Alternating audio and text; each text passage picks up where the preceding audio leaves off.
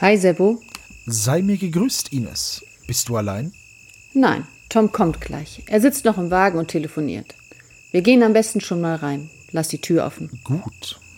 Es ist schon verdammt spät, aber ich hielt es für notwendig, mit euch noch eine Besprechung zu führen. Nicht der Rede wert, Ines. Darf ich dir etwas anbieten? Hast du einen Brandy da? Na klar. Mir bitte auch, Sebo. Äh, äh, hä? Wo, wo, wo kommst du jetzt her und warum kommt mir das Gespräch auch so bekannt vor? Haben wir das falsche Dialogbuch? Was? Was?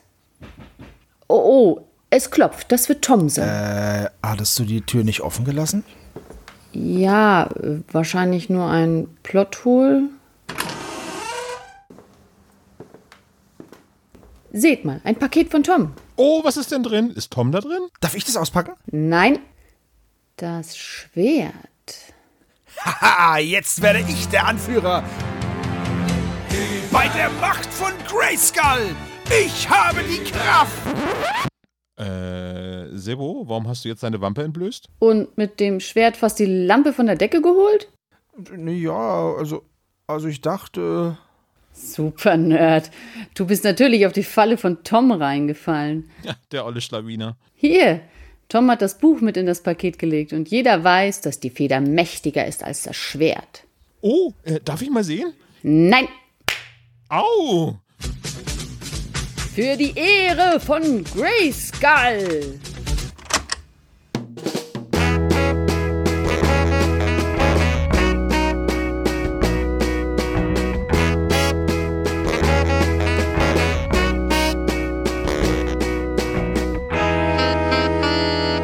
Der spezial gelagerte Sonderpodcast. Drei Jungs analysieren jeden Fall. Hallo und herzlich willkommen beim spezial gelagerten Sonderpodcast. Mein Name ist Olaf. Ich begrüße meinen Kollegen Sebo Ja, servus. und den Tom leider nicht. Dafür haben wir vor uns einen Geburtstagskuchen stehen. Und der ist nicht für uns, leider. Oder vielleicht kriegen wir ein kleines Stück ab, Sebo. Aber Ines hat Geburtstag. Herzlich willkommen, Ines. Hallo. Na, Und alles Gute zum Geburtstag von mir direkt. Dankeschön, Dankeschön. Ich habe ja heute Morgen mit unserer Tochter schon ein Ständchen gesungen. Ich hoffe, das war angenehm so. Ja, die Uhrzeit, an der müsst ihr noch feilen, aber ansonsten, ja, war super. Und äh, wir haben hier einen Schokoladenkuchen für dich. Das, äh, das, das entschädigt alles. Ja, ich habe zu viel ähm, TKKG gehört in der letzten Zeit ähm, und deswegen ist dieser Schokoladenkuchen, der überall von jedem gebacken wird, damit Klößchen irgendwie bei Laune gehalten wird, sehr, sehr präsent gerade. Aber das bringt mich gerade auf so ein Thema. Sebo, hast du was Neues gehört? Ich? Was Neues? Ja. Also es ist schön, dass du mich fragst. Ja, tatsächlich habe ich was Neues gehört. Und zwar gibt es seit ganz kurzem die, das ungekürzte Hörbuch von Eiskaltes Blut von meinem äh, geliebten Bruder bei auf allen möglichen Streaming-Plattformen. Also beispielsweise auch auf Spotify und auf äh, Moment, Moment, Moment. Auf Audible und Bookbeat und eigentlich fast überall gibt es das Hörbuch zum Anhören. Ungekürzt bedeutet über elf Stunden. Ja, das ist das Erstlingswerk von Johannes. Gelesen wird das Ganze von Inko Hartwiger, den kannte ich jetzt vorher auch noch nicht. Ähm, der macht es aber ganz solide. Aber ja, also ich habe, das ist das, was ich gehört habe. Super Geschichte, aber was soll ich auch anderes sagen? Es ist ja mein Bruder, aber davon losgelöst, super Geschichte. Von unserem lieben Herrn Dr. K. Dr. K. Äh, ist es denn eine vollständige Lesung oder ist das gekürzt? Nein, nein, das ist ungekürzt äh, und wie gesagt, das sind 172 Tracks oder so und das Ganze dauert halt über elf Stunden. Da empfehle ich das ja schon fast über Audible zu hören, weil es bei Spotify ja immer noch nicht möglich ist, bei einem Hörbuch oder einem Hörspiel eine Kapitelmarke zu setzen, wo man hängen geblieben ist. So, ne? also, Äh, richtig, das ist ein bisschen schwierig. Ich schummel dann immer und habe so eine kleine Notiz in meinem Handy, da gebe ich dann immer ein, wenn ich Stopp mache, wo ich Stopp gemacht habe. ich dachte, dann höre ich es halt nochmal. Ich dachte, du machst gerade ein Post-it an deinem Telefon rangeklebt. ja, so genutzt hat er. Mit dem Bleistift. Ja, ich mache immer, weißt du, ich mache dann immer einen Strich aufs Display, wo ich bin. So Schildbürger-Style, weißt du? Ah, okay, ja. Das ist eine sehr gute Idee. ich äh, will nur ganz kurz anführen, was ich gehört habe, damit ich Ines, ich habe sie nämlich absichtlich nach hinten gepackt, damit wir eben mehr Zeit einräumen können, um zu erzählen, was sie gehört hat. Ich habe äh, eben schon erwähnt, äh, viel äh, wieder TKKG Retro-Archiv gehört und das war es eigentlich auch. Was mich auch jedes Mal aufs Neue freut, muss ich dir ganz ehrlich sagen. Ähm, äh, es setzt mal wieder eine Ernüchterung ein, weil es halt wirklich, also ich bin jetzt gerade so in den Folgen zwischen 50 und 80 höre ich jetzt gerade Folgen. Mhm. Und ähm, also man merkt schon, da ist so die Ideen äh, sind Stefan Wolf so langsam ausgegangen. So. Also die Motive sind halt immer, immer gleich, äh, finde ich. Äh, und es ist wirklich immer sehr, sehr straff erzählt, ne? Weil also am Ende kommt dann die Polizei und kehrt alles weg und. Richtig, ja. Also teilweise werden TKKG-Geschichten bis ungefähr 10 Sekunden vor Schluss wird die Handlung noch aufgeklärt. Und dann hörst du nur Sirenen und dann ist Fade Out so. Ja, genau. Also das ist schon, das ist schon so wirklich auf Rand genäht. Also so richtig bis zum Schluss. Ähm, ja, gut, es gibt, es gibt zwischen, zwischen 50 und 80, hast du gesagt, ne? Mhm. Da gibt es auch so ein paar Klassiker wie Todesgruß vom gelben Drachen mit Lam Wung Chu. Ja. oder, oder eine meiner Lieblingsfolgen, äh, Trickdieb auf Burg Drachenstein. Alleine wegen dem Versicherungsvertreter Knutzelspecht und diesem wirklich tollen Erzähler einfach. Ich finde den Erzähler so toll in diesen, in diesen Folgen. Der war aber auch nur vier oder fünf Folgen dabei und dann. Genau, aber ich finde den so super. Ja. Also, das ist so schade, dass der nicht länger dabei war und ich finde halt, also. Die Betrieb die auf Burg Drachenstein ist einfach, einfach Folge 61, Folge. wenn ich mich nicht irre, oder? 59. Ah, 61 verdammt. ist im Schatten des Dämons. Ja, okay. Gut. Ähm, ja. Ja, aber ja, kann man hören. Ähm, die, ich weiß, warum mir mittlerweile die drei Fragezeichen besser gefallen. Es gab ja auch eine Zeit, wo ich fast ausschließlich TKKG gehört habe, aber da war ich sehr viel jünger und ja. Also ich sag mal so, das wird hinten raus und die neuen Folgen wird es halt auch besser und geht weniger in diese Krawallrichtung und wir verprügeln einfach alle und das ist unsere Lösung. Ähm, und es geht wieder, geht mehr zum Ermittlungsansatz und das finde ich halt auch sehr schön. Ja. Ähm, aber es ist halt, die Folgen sind halt zu einer Zeit entstanden, in der das halt das war 1988 zum Beispiel, Trickdieb auf Burg Drachenstein. Ich bitte dich. Ja, also wenn's, äh, wenn wir jemals mal einen TKKG-Podcast machen, Servo, dann erinnere mich bitte daran, dass wir äh, anstatt des Klischee-Koeffizienten einfach das Namensspiel, also ne, wer, wer Herrn Knutzelspecht oder ja. ich, ich weiß nicht, äh, wie, was für Namen die dann haben, irgendwie einen, einen Klemm. Das, das finde ich aber so cool und jede noch so kleine Straße hat bei TKKG halt einfach einen Namen. So, er ist da vorne in die, was weiß ich, Allee abgebogen. Ja. So. Ja, sehr bemerkenswert ist, dass Stefan Wolf halt auch noch bis in die 90er Jahre immer noch das Namenslexikon der 40er Jahre so verwendet, äh, was, was die äh, Protagonisten und Antagonisten im Hörspiel anbelangt. So. Ja, das ist einfach alles, ich finde das alles sehr liebevoll gemacht. Also auch der, der Stadtsender Steile Antenne zum Beispiel. Das sind auch so, das sind einfach so geile Dinge. Und, und dann wird, dann hat auch noch jeder Hund natürlich einen Namen, ne? Ja. ja. Also zum Beispiel gibt es dann einen Dackel, der heißt Küsschen. So, das heißt einfach, egal. Also. Apropos ähm, steile Antenne, steile Vorlage für Ines, was hast du denn so gehört? Bitte, liebes Geburtstagskind, bereichere uns mit deinen Hörspiel-Ideen. Ja, ich höre ja auch immer nicht so viel Neues. Dafür ist ja der Abstand größer. Also was habe ich das letzte Jahr so gehört, wäre ja eigentlich die Frage. Ähm, da fehlt mir aber das Gedächtnis. Ich habe jetzt zuletzt zwei Sachen neu gehört, für mich neu. Das ist einmal äh, das neue Album von Fury in the Slaughterhouse. Das hat mich gleich von Anfang an erwischt. Und das andere ist ein Podcast Verbrechen der Vergangenheit.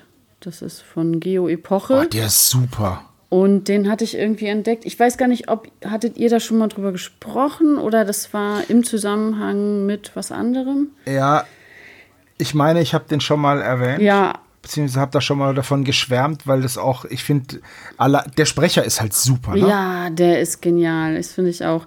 Und ähm, das hatte ich jetzt relativ häufig gehört. Einfach weil das nicht, das ist so eine schöne Mischung, ne? Das ist so Geschichte und ähm, aber die erzählen einfach eine, eine erfundene Geschichte so drumherum. Also die, die versuchen ja das lebendig zu erzählen, wie das so drumherum war. Und ähm, das, ja, ist einfach spannend, dann tatsächlich ähm, so die Fakten vermittelt zu bekommen. Beispiel also True Crime meets ähm, Cold Case? Naja, oder, es, oder ist, es ist so, dass du, dass du halt, dass halt Ereignisse aus der Geschichte rausgenommen ja. werden oder Persönlichkeiten. Also zum Beispiel Grace O'Malley, diese Seeräuberin. Ja. Oder eine meiner Lieblingsfolgen ist äh, der Podcast über der Tod, ja, also über diese Gesetz, Stadt, ne? diese gesetzlose mhm. Stadt. Super tolle Folge. Es gibt auch eine über ähm, Störtebaker ja. und über Jack Unterweger und so. Es gibt ganz viele, die in Ägypten spielen also und, äh, oder in der Antike. Und es ist dann halt im Endeffekt so, ähm, da werden halt Mordfälle genommen und dann wird halt geguckt, okay, anhand der geschichtlichen Daten, die es gibt und anhand des Standes der Forschung zu dem jetzigen Zeitpunkt, wie könnte das gewesen sein? Und dann wird dann natürlich noch eine Geschichte drumherum ausgeschmückt. Also die, es gibt da auch mal so ein hinter den Kulissen, wie das entsteht. Ja. Und da haben sie eben auch dazu gesagt, ja, es ist jetzt schon so, natürlich, wir sagen dann ja, äh, ein ein schwülwarmer Wind weht durch, dieses, durch diese Gemächer des Pharaos. Das wissen wir natürlich nicht, aber das Wetter müsste so gewesen sein oder das Klima zu der Zeit war so und dann müsste da irgendwann und dann haben sie das halt so dazu gesagt, einfach, dass es, dass es auch ein Bild gibt vor dem inneren Auge. Weil je weiter du zurückgehst in die Geschichte, desto weniger ist natürlich überliefert und desto mehr müssen sie dazu erfinden. Mhm. Einer der auch ein sehr, sehr, sehr, sehr cooler Podcast, der mir auch sehr gut gefallen hat, ist der Pate von Florenz, der Anschlag auf die Medici.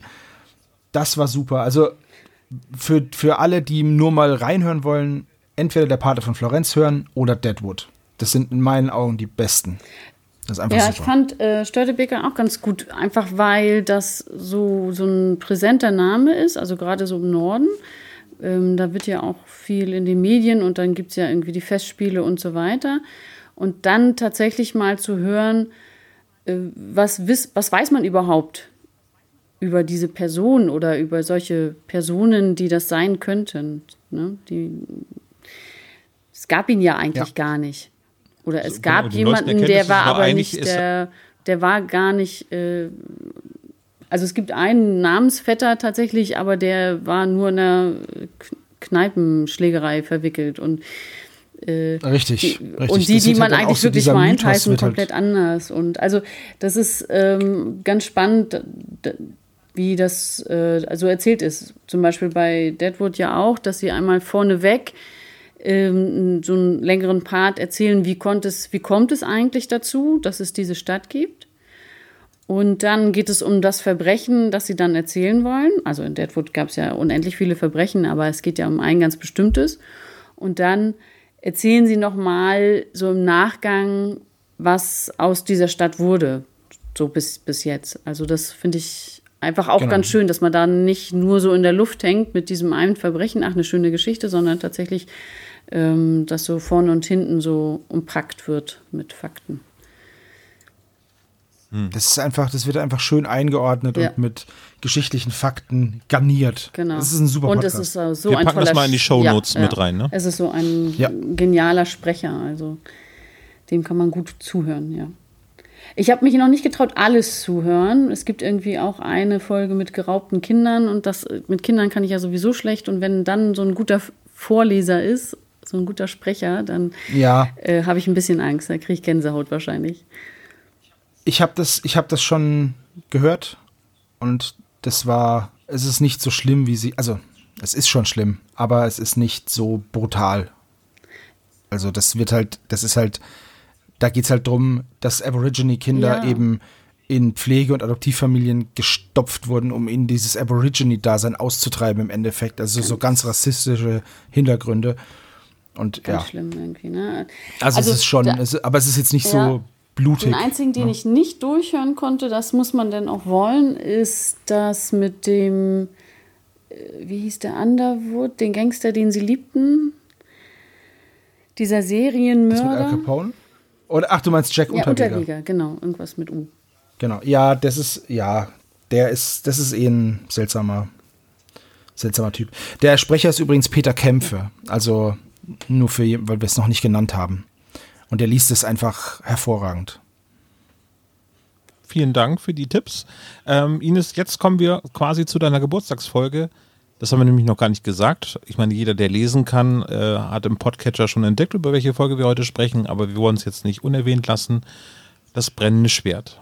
Wieso, Ines? Weil du deinen Kopf aus der Tür gesteckt hast und gesagt hast, wir besprechen zu deinem Geburtstag das brennende Schwert und dann bist du wieder verschwunden.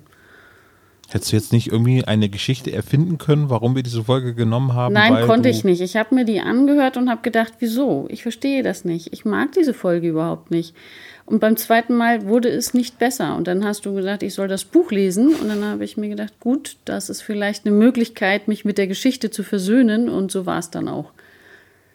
Okay, also und ich Mini-Fazit quasi. Ja. Und dann möchte ich kurz noch hinterher schieben. Ich habe die Folge gehört und dachte mir, okay, die Folge hat ein ganz, ganz großes Manko. Ist nicht meine Geburtstagsfolge. wir können ich finde deinen Geburtstag gerne nochmal cool. machen. Ja. Wir nennen es dann irgendwie. Ja, ich finde die nämlich echt cool. Ich mag das Thema und äh, das, aber wir kommen, ich glaube, wir, wir gehen zu früh ja. und zu schnell ja, rein. Wir fangen einfach mal vorne an. Dann fangen wir mit den harten Fakten an, Sebo. Die hast du sicherlich schon recherchiert, oder? Ja, natürlich. Äh, Buchnummer 74, Hörspiel das gleiche. Und beides ist im Februar 1997 erschienen. Mhm. Ähm, natürlich wieder die üblichen Verdächtigen. Geschrieben wurde das Ganze von André Marx. Das Cover ist von Algarasch. Äh, André Minninger und Heike Dine Körting äh, sind für die Hörspielumsetzung verantwortlich. Und das Hörspiel hat eine Länge von circa ähm, 74 Minuten. Genau kam, glaube ich, zeitgleich äh, mit, ja genau, kam am gleichen Tag raus wie der Poltergeist. Das heißt, diese beiden Geschichten, Poltergeist und das brennende Schwert, die kämpfen quasi so um die Vorherrschaft, welches der erste offizielle Fall von André Marx ist. Ähm, Europa hat sich dann dazu entschieden, das als 74 und, also Poltergeist als 73, die 74 eben das brennende Schwert herauszugeben. Aber eigentlich ist das quasi mit der, der, der zweite Erstling von André Marx. Ja. Ist auch super, dass man sich da so entschieden hat und jetzt dann so rumeiern muss. naja, sie sind halt am gleichen Tag erschienen und ich glaube, die Bücher haben schon seit Ewigkeiten keine Nummerierung mehr.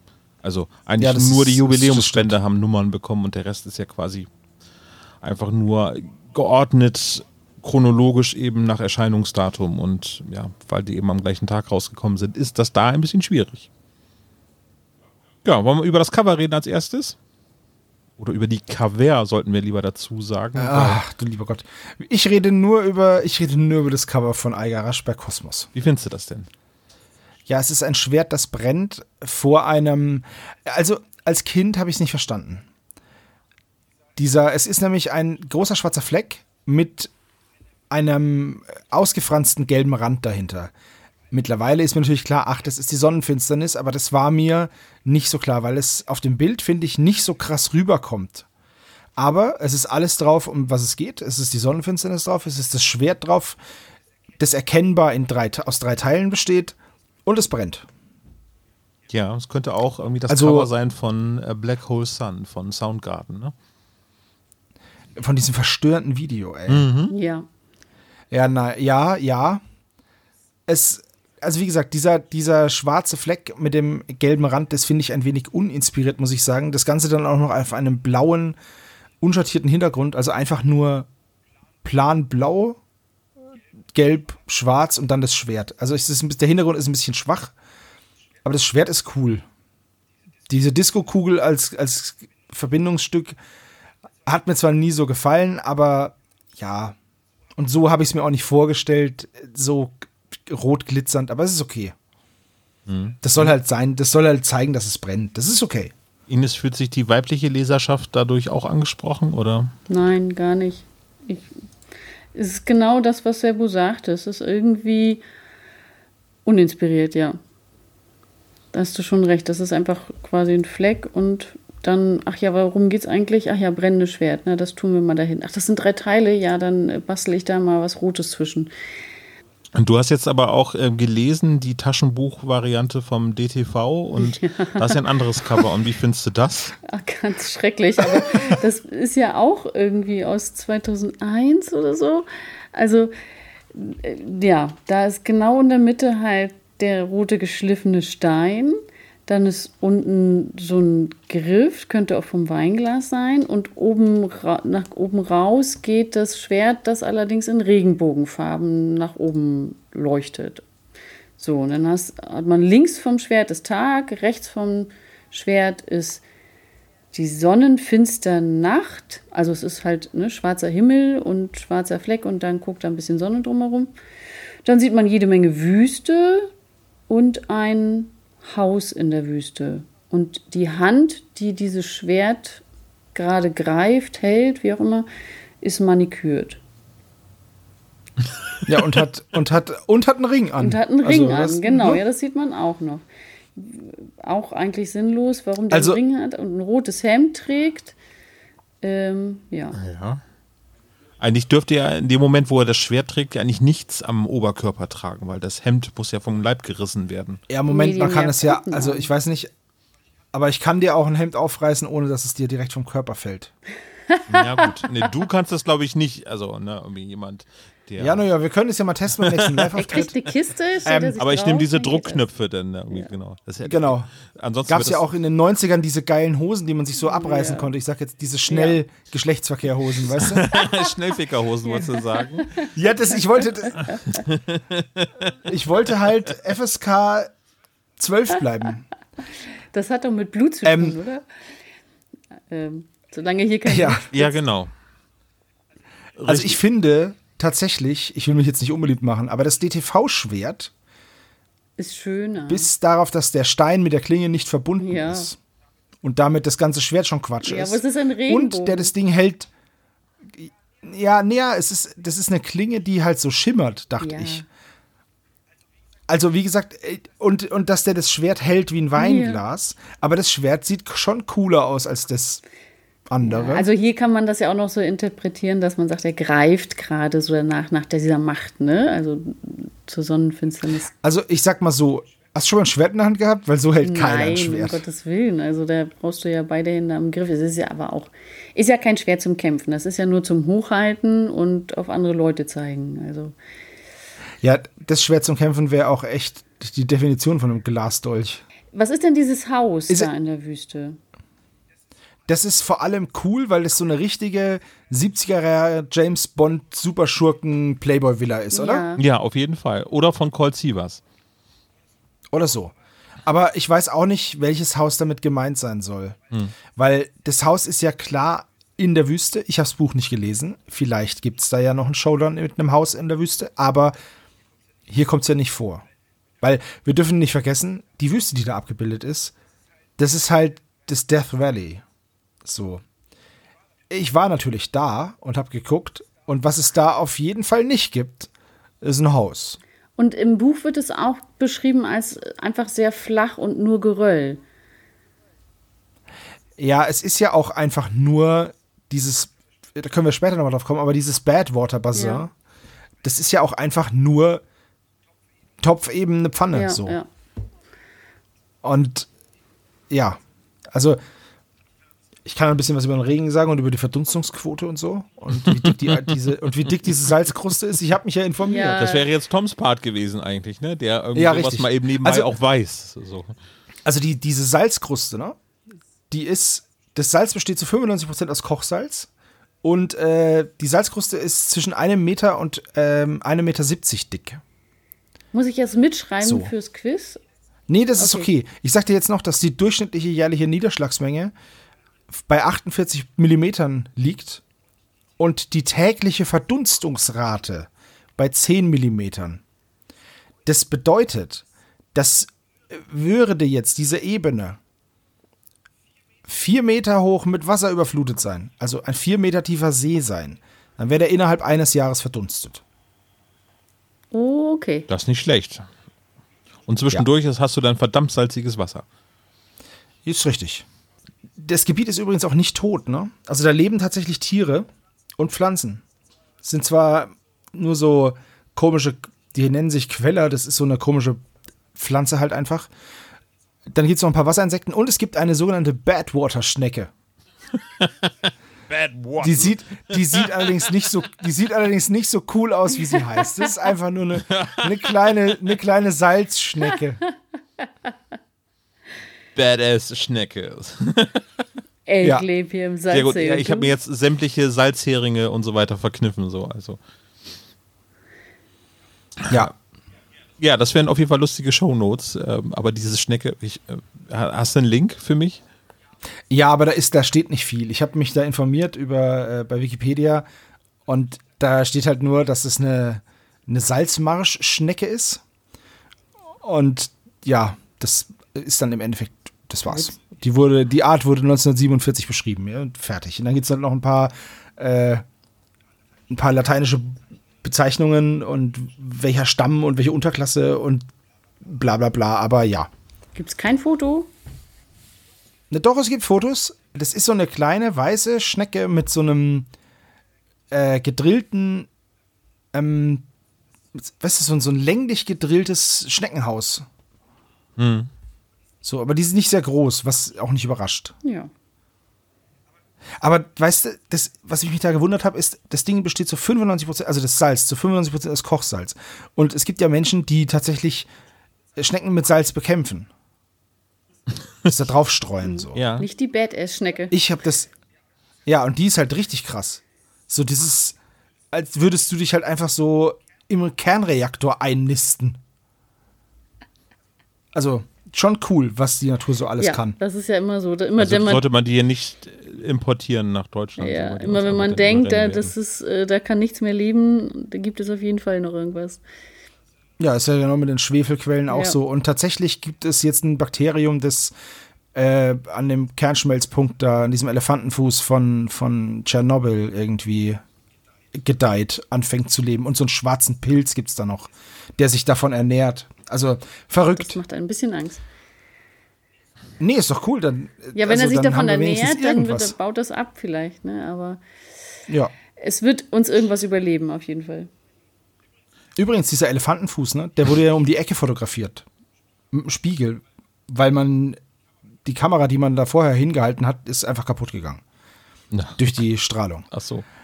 Aber das, äh, das besprechen wir, wenn wir mal, wenn wir mal einen Atom, Atomfall besprechen von den drei Fragezeichen. Das Jetzt wäre dann ja Folge Brennschiff. 225 wahrscheinlich, ne? Ja, vielleicht so die drei Fragezeichen und der Rückkehr Gau. nach Makotao, Makatao. Ja. Ja. Gut, okay. Äh, aber zurück zum brennenden Schwert. Die Sprecher, wen haben wir denn da Besonderes? Also mir ist Eine- aufgefallen. Mhm. Eine lange Latte an Sprechern tatsächlich. Ja. Und auch sehr gute Sprecher dabei. Also ähm, mit äh, Hans Meinhardt, also äh, Professor Breuermann, äh, Karin Linneweg, eben Tante Mathilda und Onkel Tito sind also zugegend. Inspektor Kotter ist mit dabei und äh, mir ist besonders aufgefallen, Sebo und Ines, euch vielleicht auch, Uwe Friedrichsen. Ja. Beanie, Benjamin Whitehead, beziehungsweise welche Namen er noch hat. Genau. Also ich kenne Uwe von der Sesamstraße. Na, Uwe und du, ihr seid so, ne? nee, aber in der Sesamstraße hatten alle nur Vornamen. Lilo, Uwe, Samson, Tiffy. Außer Herr von Bödefeld, Entschuldigung. Ja. Natürlich Herr Tja. von Bödefeld, aber es gibt immer eine Ausnahme. genau, Herr Stangl. Und, und warum hast du den auf der Liste? Also ich habe den auf der Liste, weil er für mich, meine Mutter hat mir, als ich meine Ausbildung begonnen habe, Hörbücher, angefangen Hörbücher zu schenken ähm, für die Autofahrt. Und eins davon war Ephraim Kishons beste Autofahrergeschichten. Ich finde Kishon ultra witzig und ich liebe seine Geschichten. Und äh, eine dieser zwei CDs wurde nur von ihm vorgelesen. Darunter die Geschichte vom Blaumilchkanal. Und ich habe die, ich weiß nicht, wie oft ich die gehört habe. Einfach auch zum Einschlafen, weil es lustig ist, weil es eine tolle Satire ist und ich die Stimme so geliebt habe. Und deswegen ist für mich Uwe Friedrichsen immer der Leser von Ephraim Kishon und äh, ja, da besonders bei den besten Autofahrergeschichten. Und das kann ich jedem auch nur empfehlen, das mal anzuhören. Ganz tolle Geschichten, sehr, sehr lustig ähm, ja, sehr, sehr israelisch. Das muss man halt, also man, ich war noch nie in Tel Aviv, aber in dieser pulsierenden Stadt fährt wohl jeder wie ein Verrückter, keine Ahnung. Aber es ist schon sehr, sehr schön dazu zu hören.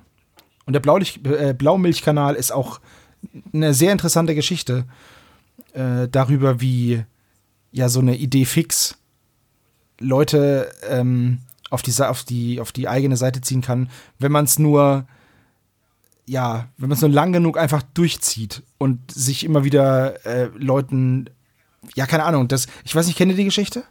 Nee, sag, also ich, der Titel ist Es gibt- angeläufig, es- aber nicht, was der Inhalt Okay, ist. es gibt einen, es gibt einen, einen Bauarbeiter, der heißt Kasimir Blaumilch und der leidet an einer Idee fix. Der möchte einen Kanal bauen durch Tel Aviv oder Jerusalem. Also auf jeden Fall da einfach einen Kanal. So. Und der fängt einfach mitten auf der größten Kreuzung an, mit dem Presslufthammer ein Loch zu buddeln. Okay. Und keiner hält ihn davon ab, weil alle denken, naja, der wird schon einen Auftrag haben. Das macht ja keiner einfach so. Und der ist, vorher ist er aus der Irrenanstalt entflohen. Und dann fängt er an und gräbt dieses Loch und es gräbt er immer weiter und es wird immer mehr. Und dann fragen sie halt im Bauamt nach, ja, äh, was ist denn da los? Ja, da ist die Polizei für zuständig. Die Polizei sagt, ja, nee, das ist der Bürgermeister. Der Bürgermeister sagt, ja, ich genehmige das doch nicht, das macht doch das Bauamt. Und dann geht es immer weiter und der gräbt immer weiter und irgendwann bricht er durch. Und zack, läuft die Stadt voll und dieser Kanal ist, ist geschaffen. Der Blaumilchkanal. Gibt's auch als Brettspiel von Kosmos. Ja, ach so. Echt jetzt? Das kenne ich zum Beispiel jetzt So nicht. sind wir drauf gekommen, Und- genau. Und es gibt einen, der merkt, dass das Ganze nur Kokolores ist und dieser Kasimir Blaumilch, Blaumilch einfach einen an der Waffel hat. Und am Ende sitzt dann der aber in der Klapse, weil die dann sagen, ja, er leidet an dieser Idee fix, weil es kann ja nicht sein, dass der meint, dass irgendjemand sich einfach mit dem Presslufthammer auf die Kreuzung stellt und ein Loch gräbt und dann ist es so ein Kanal auf einmal. So. Und äh, es ist eine sehr, sehr coole Geschichte, habe ich hunderte Male gehört. Ja. Und Ines, wann Und hast daher- du Uwe Friedrichsen zum letzten Mal gehört? Äh, äh, bei den drei Fragezeichen? Das auch, aber eben gerade haben wir ihn noch als Erzähler von äh, Der kleine Eisbär gehört. Ach so, ja, du hattest das auch gerade erwähnt, stimmt. Ähm, aber sowas fällt mir ja nicht auf. Also, ne, der könnte mir den ganzen Tag was erzählen, ohne dass mir auffällt, dass das doch der, der gleiche Sprecher ist wie bei den drei Fragezeichen. Deswegen platzen ja immer Aber eine- Seifenblasen, wenn man euch zuhört. Ja, auch wenn er gerade so der Bösewicht ist in dieser Folge, denn Pfad der Angst ist ja nochmal bei den drei Fragezeichen dabei. Leider ist er 2016 gestorben. Ja. Das ist schade. Aber zumindest in unseren, äh, ja, auf unseren CDs und in unseren Herzen liebt er ja weiter.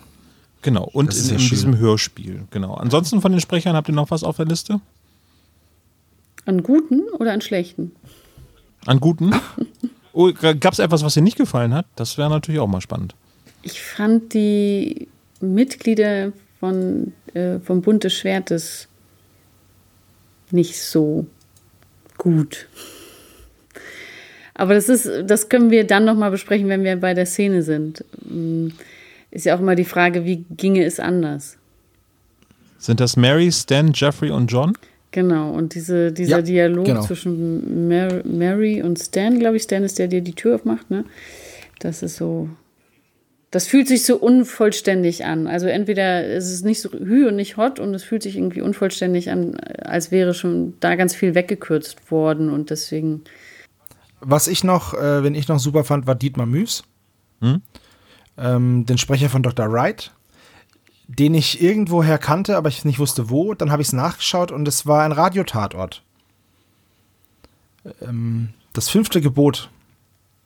Ein Kriminalhörspiel von ähm, John von Düffel. Ah, okay, ja. Daher kannte ich ihn. Weil ähm, das andere, was er sonst noch gelesen hat, das kannte ich halt nicht oder nur vom Namen. Also ich habe Ken Follett, die Säulen der Erde, halt nicht, nicht gehört. So. Und da war er halt wohl dabei. Deswegen, also, ja. Ja, das stimmt. Ich kannte ihn von, bei John von Düffel und äh, das fünfte Gebot. Ja, ist aber auch, er hat auch so die Fähigkeit, seine Stimme so zu wandeln, so dass man eben halt diesen Butler-Wechsel äh, auch nicht sofort gehört hat. Also auch beim zweiten Mal hat man das nicht gehört. Gut, das liegt an der akzentuierten Aussprache eben als Butler, aber ansonsten fand ich das dann auch schon. Also wenn ich das, äh, das zum ersten Mal höre oder gehört hatte, da ist mir das halt gar nicht aufgefallen, dass äh, Mr. Wright auch automatisch gleich der Butler ist. Ja, auch beim zweiten Mal, wenn man das weiß und versucht drauf zu hören, merkt man auch äh, nicht unbedingt, dass das der gleiche Sprecher ist. Ja, dann haben wir die harten Fakten eigentlich soweit durch. Wollen wir denn Sebus Klappentext hören, Ines? Natürlich, Darfst du dir als Geburtstagskind aussuchen? auf jeden Fall. Du hast auch nur die eine Wahl. Ja. Ja, deine Wahl besteht darin, dass ich es vorlese oder nicht. genau. Dann muss ich das machen und deswegen freue ich mich auf deinen Part. Dann, Dankeschön, Dankeschön. Onkel Titus hat allen Grund zur Freude. Er wird zu einer Testamentsvollstreckung eingeladen. Doch statt der erhofften Millionen erbt er von seinem alten Bekannten Bill Ford nur einen wertlosen roten Kristall, den er an einen gewissen Beanie weitergeben soll. Wer aber ist dieser Beanie? Die drei Fragezeichen nehmen die Ermittlungen auf. Ein anonymer Anrufer bringt sie auf die Spur eines gefährlichen Geheimbundes. Und plötzlich geraten Justus, Peter und Bob in einen atemberaubenden Strudel aus Besessenheit, Wahnsinn und Aberglaube. Ja, so hätte die Bildzeitung die Überschrift gerne schreiben können, ja. Das ist richtig, aber tatsächlich stimmt es dieses Mal sogar. Ja. Dieses Mal ist es alles richtig. Besessen sind ein paar, wahnsinnig auch und abergläubisch auch. Also das ist jetzt nicht wieder so ein tödlicher Wettlauf mit der Zeitbeginn und es geht um einen Wecker, sondern dieses Mal, dieses Mal stimmt's. Ja. Ja, es ist ja, Ja. Aberglaube ist schon fast zu harmlos, ne? Noch. Ja. Ist Was Fanatismus könnte ja, man das genau. nennen. Was ich ganz geil fand, war der erste Satz. Onkel Titus hat allen Grund zur Freude. Er wird zu einer Testamentsvollstreckung eingeladen. Yay, Ich ist weiß nicht, tot. aber- Uh. Geil, jemand ist gestorben. Ist ja toll. Also, weißt du? Das sind so. Hm, hätte man anders formulieren können. Zum Beispiel ohne Freude einfach. Einfach nur. Onkel Titus wird zu einer Testamentsvollstreckung eingeladen. Das hätte gereicht. Aber naja. Jammern auf hohem Niveau. Ich finde den Klappentext ganz okay. Ja. Aber ich wollte gerade sagen, aber eigentlich so eine Test Testamentsvollstreckung ist ja eigentlich etwas, klar, also der Hintergrund, dass jemand gestorben ist, aber normalerweise, wenn man zu so etwas eingeladen wird, rechnet man ja mit, dass man etwas Großes erbt. Und von daher finde ich das. Ja, aber trotzdem, also. Nee. Nee. Wenn ich zu einer Testamentsvollstreckung eingeladen werde, freue ich mich auf keinen Fall. Weil Leute, die ich nicht kenne, die vererben mir nichts und Leute, die ich kenne, da bin ich ja nicht froh, dass ich was erb. Also, naja. Ist, ist vielleicht mal ein antikapitalistischer Denkansatz, aber naja.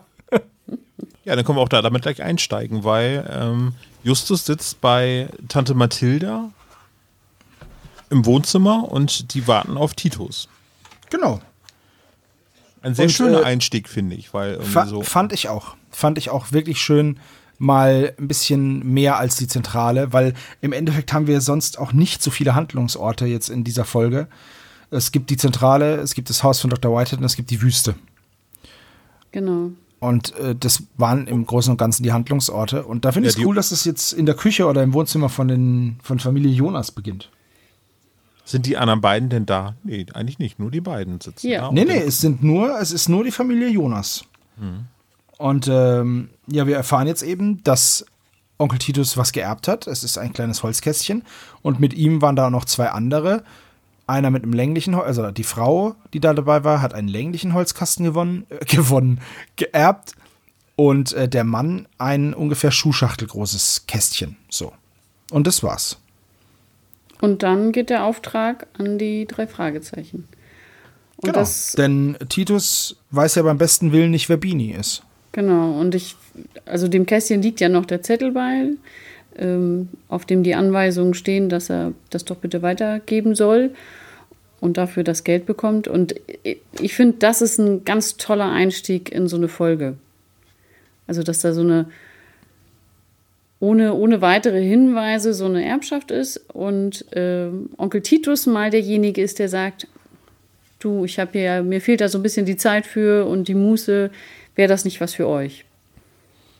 Ganz klassisch. Hat so ein bisschen den Anflug von endlich seid ihr auch mal nützlich.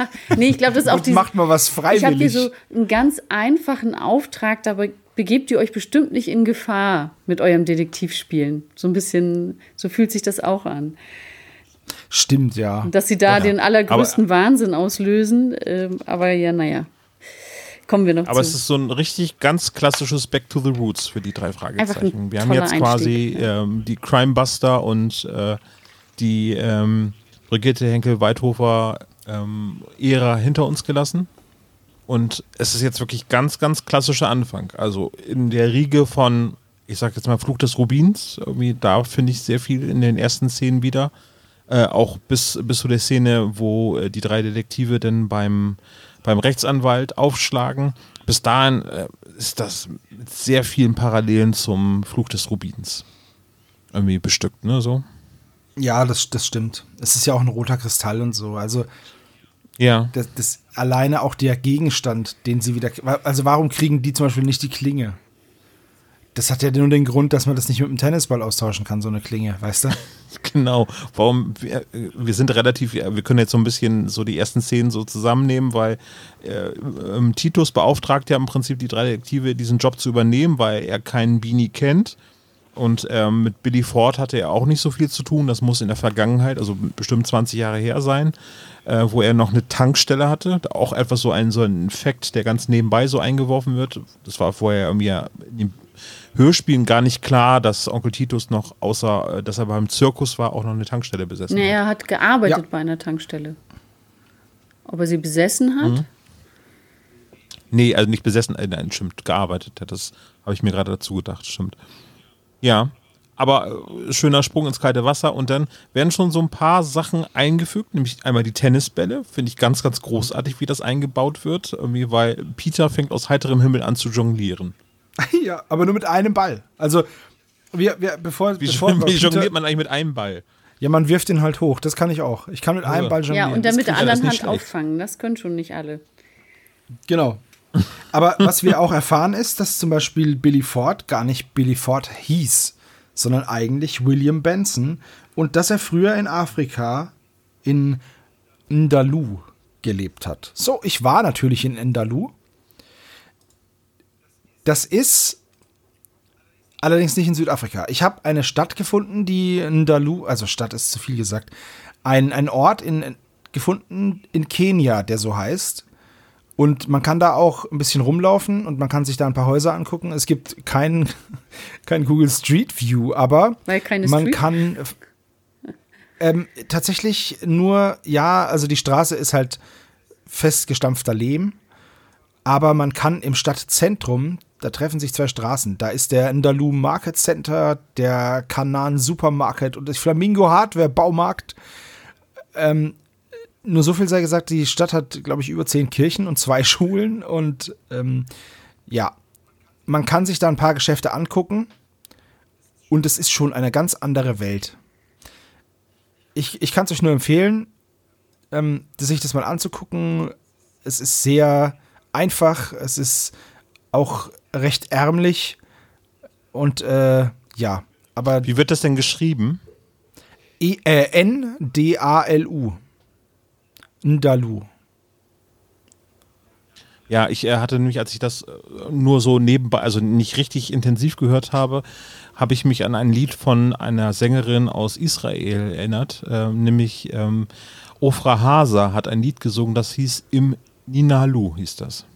Ah, habe ich okay. gedacht, das wäre das, aber das ist eher eine ein Gedicht äh, aus dem 17. Jahrhundert, was in Israel wohl irgendwie verbreitet Nee, also, äh, ja. Das, wie gesagt, diese Stadt gibt es. Man kann sich da ein paar Fotos anschauen von der Stadt. Äh, auch zum Beispiel von äh, Kumusalaba Enterprises, einem Outlet Center. Ich weiß. Es, es ist, nein, es ist, es Wir ist packen schon. den Link es, mal in die Shownotes. Morgen gibt es Rabatt bei denen. Ne? Irgendwie. es ist auch, es ist wirklich sehr interessant. Da gibt es zum Beispiel ein Hotel. Ähm, da steht dran Hotel. Im Endeffekt ist es aber ein, ein kleines Steinhäuschen, ähm, das wirklich nur so groß ist wie eine Garage mit einer blauen Front, glaube ich, ist sie blau. Und das war's dann auch schon. Also mehr ist nicht dran an dem, an dem Häuschen. Es ist eine andere Welt. Es ist aber trotzdem sehr interessant, sich das mal anzuschauen. Ich hätte gedacht, dass das ein eigenes, wieder ein, ein frei erfundenes Land wäre, wie Wakanda oder Nanda und so weiter. Ja, ich dachte das auch. Und eben um das rauszufinden, habe ich es halt gegoogelt. Es, es wird ja gesagt, dass es ein Land ist in Südafrika. Genau. Oder beziehungsweise neben Südafrika. Südafrika ist ja schon ein Land. Aber ähm, wie gesagt, das habe ich dann gefunden. Diesen, diesen kleinen Ort in Dalu. Sehr interessant, sich das anzuschauen. Ähm, ja. Kann man mit Hm. Google einfach mal gucken gehen. Können wir mal deinen Link mit in die Shownotes mit reinpacken, was du da rausgefunden hast? Ja. Ja, aber auf jeden Fall, ähm, ich fühlte mich bei dem Tennisball so ein bisschen an die Tennisball-Szene aus den Doppelgänger erinnert. Das nur so am Rande.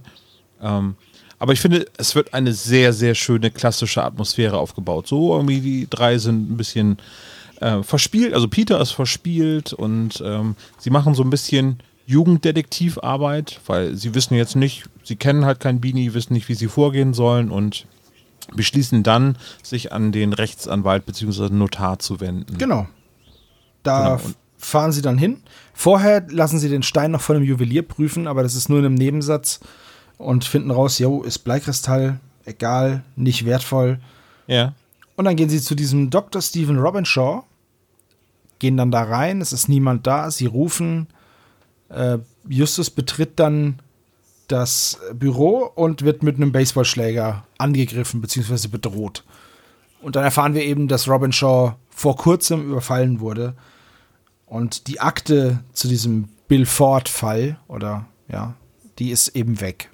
Hm. Das stört mich, ne? Der, der ist, das erzählt er dann ja auch, er hat ein Geräusch gehört und ist deswegen runter, ja, und hat ihn überrascht, den Dieb. Und jetzt kommen drei, die sich, die ganz normal ja laut sind, ne? Die schleichen nicht oder irgendwas, rufen laut und das ist dann doch nicht der gleiche Detektiv. Ja, das stimmt. Ähm, ich glaube, das war einfach nur für den Jumpscare.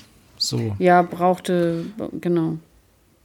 Ich weiß nicht, wie es im Buch ist. Genau so, das ist ja äh, das, das, ist das Schlimme. Also okay. mit vielen anderen Stellen hat mich das Buch versöhnt oder überhaupt mit der ganzen Geschichte auch ein bisschen mehr versöhnt, aber an dieser Stelle ist es genauso doof im Buch. Im Buch rufen sie sogar noch einmal mehr laut nach ihm okay. und ähm, ja. Ja, gut, ich, ich bin einfach davon ausgegangen, das ist halt so ein typischer Schreibtischtäter vielleicht. Der Mann ist nicht umsonst Notar und dann hat er sich halt der hat halt richtig Angst gehabt und dann, ja, irrationale, irrationale Handlung. Ja, wahrscheinlich so kurz nach dem Aufwachen, äh, uh, äh, ich höre was, ich hole mir mal den Baseballschläger und dann, ja. ja. Gut, der Gegenentwurf zu Mr. Dwiggins eben halt vom Fluch des Rubins. Ja. Was ganz cool ist, ist, die Polizei hat er schon angerufen und dann kommt Inspektor Cotter und empfiehlt die drei. Ja, ganz frei Und raus. ist noch nicht so abgenutzt. Inspektor Kotter ist noch nicht so irgendwie abgenervt von den drei Fragezeichen. Genau. Das setzt er erst viel später ein, nachdem er quasi schon äh, vor die Wahl gestellt worden ist, aber seinen Job nicht aufgeben möchte, weil die drei Detektive eh alles besser machen als er selbst. Ja. Und da empfiehlt er die ja sogar noch, ne? Richtig, also so, und zwar richtig vollmundig. Also geben sie denen alles, was sie wollen, so. Also, ja, doch. Sehr, sehr große Empfehlung. Und Justus gibt dann zum ersten Mal eine Karte raus. Also genau, zum ersten wird vorgelesen. So, aber ähm, was eigentlich viel wichtiger ist und was ich ein bisschen komisch finde, ist, ich meine, dieser Notar hatte ja gerade eingeladen zu der Testamentsvollstreckung. Das muss ja am Vortag gewesen sein. Und ähm, warum kann er sich nicht daran erinnern? Nein, nein, er kann sich nur an die Namen der Personen nicht erinnern. Und, ja, aber das ähm, muss auch irgendwie in einen Kalender, also das ist ja nicht nur diese Akte, sondern das muss ja auch irgendwie ein Kalender sein. Naja, ich denke mal, ich denke mir halt einfach, er dass da in das dem Kalender steht. Rausgeschickt. Der hat doch eine Sekretärin, die hat die Einladungen verschickt und der hat genau. dann einmal, der hat auf die Schnelle einfach das Testament nur vorgelesen. Das, ähm, das, da, da machen die doch kein, kein Theater draus. Die lesen das so runter, ohne denk genau zu auch. wissen, was sie da lesen. Sie haben es ja irgendwann mal aufgesetzt, wird schon richtig sein. Der kann sich hm. da an nichts ändern, das kann ich mir auch vorstellen. Ja, das denke ich auch. Das ist einfach für den so Business as usual. Ja. Das ist wie wenn du einen Baumarktmitarbeiter fragst, wer hat denn da heute Sprühfarbe gekauft, das weiß der dann auch nicht mehr. Hm. Und eine Sache, die wir bisher unter den Tisch fallen lassen haben, die auch eigentlich der Handlung überhaupt nichts äh, zu, zu suchen hat, ist eigentlich, dass der Rest seines äh, Vermögens und seines Besitzes an die Stadt vermacht worden ist und dass der Bürgermeister bei der Testamentsverstreckung mit dabei war. Richtig, ja. Ja, aber mehr macht also, er ja der nicht. eigentlich bisher noch gar nicht vorgekommen ist. Also der Bürgermeister von Rocky Beach. Du meinst jetzt überhaupt in, bei den drei Fragezeichen? Ja, genau. Ich glaube, bei den Kids kommt er öfter vor. Kann es sein? Das weiß ich nicht. Also ähm, kann sein. Also auf jeden Fall stimmt, der Bürgermeister ist, macht sonst nie was. Und er, er macht ja auch hier eigentlich nichts, ne? Also der kommt doch, glaube ich, auch nicht vor. Also der spricht doch auch nicht. Nee, nee, wird einfach nur erwähnt, dass er da war, aber er hat einen Namen bekommen und so. Das, das wirkte für mich so, so ein bisschen so, als wenn das eine Idee wäre, dass auch der Bürgermeister mit den drei Fragezeichen mal was zu tun haben könnte. So. Ja. Hm. So, jetzt sind wir dann wieder in der Zentrale und Peter spielt Ball. Das ist ja eigentlich nichts Erwähnenswertes, aber was ich total schön finde, ist, Blackie erschrickt voll und Blackie ist in diesem Hörspiel total oft im Vordergrund. Ja.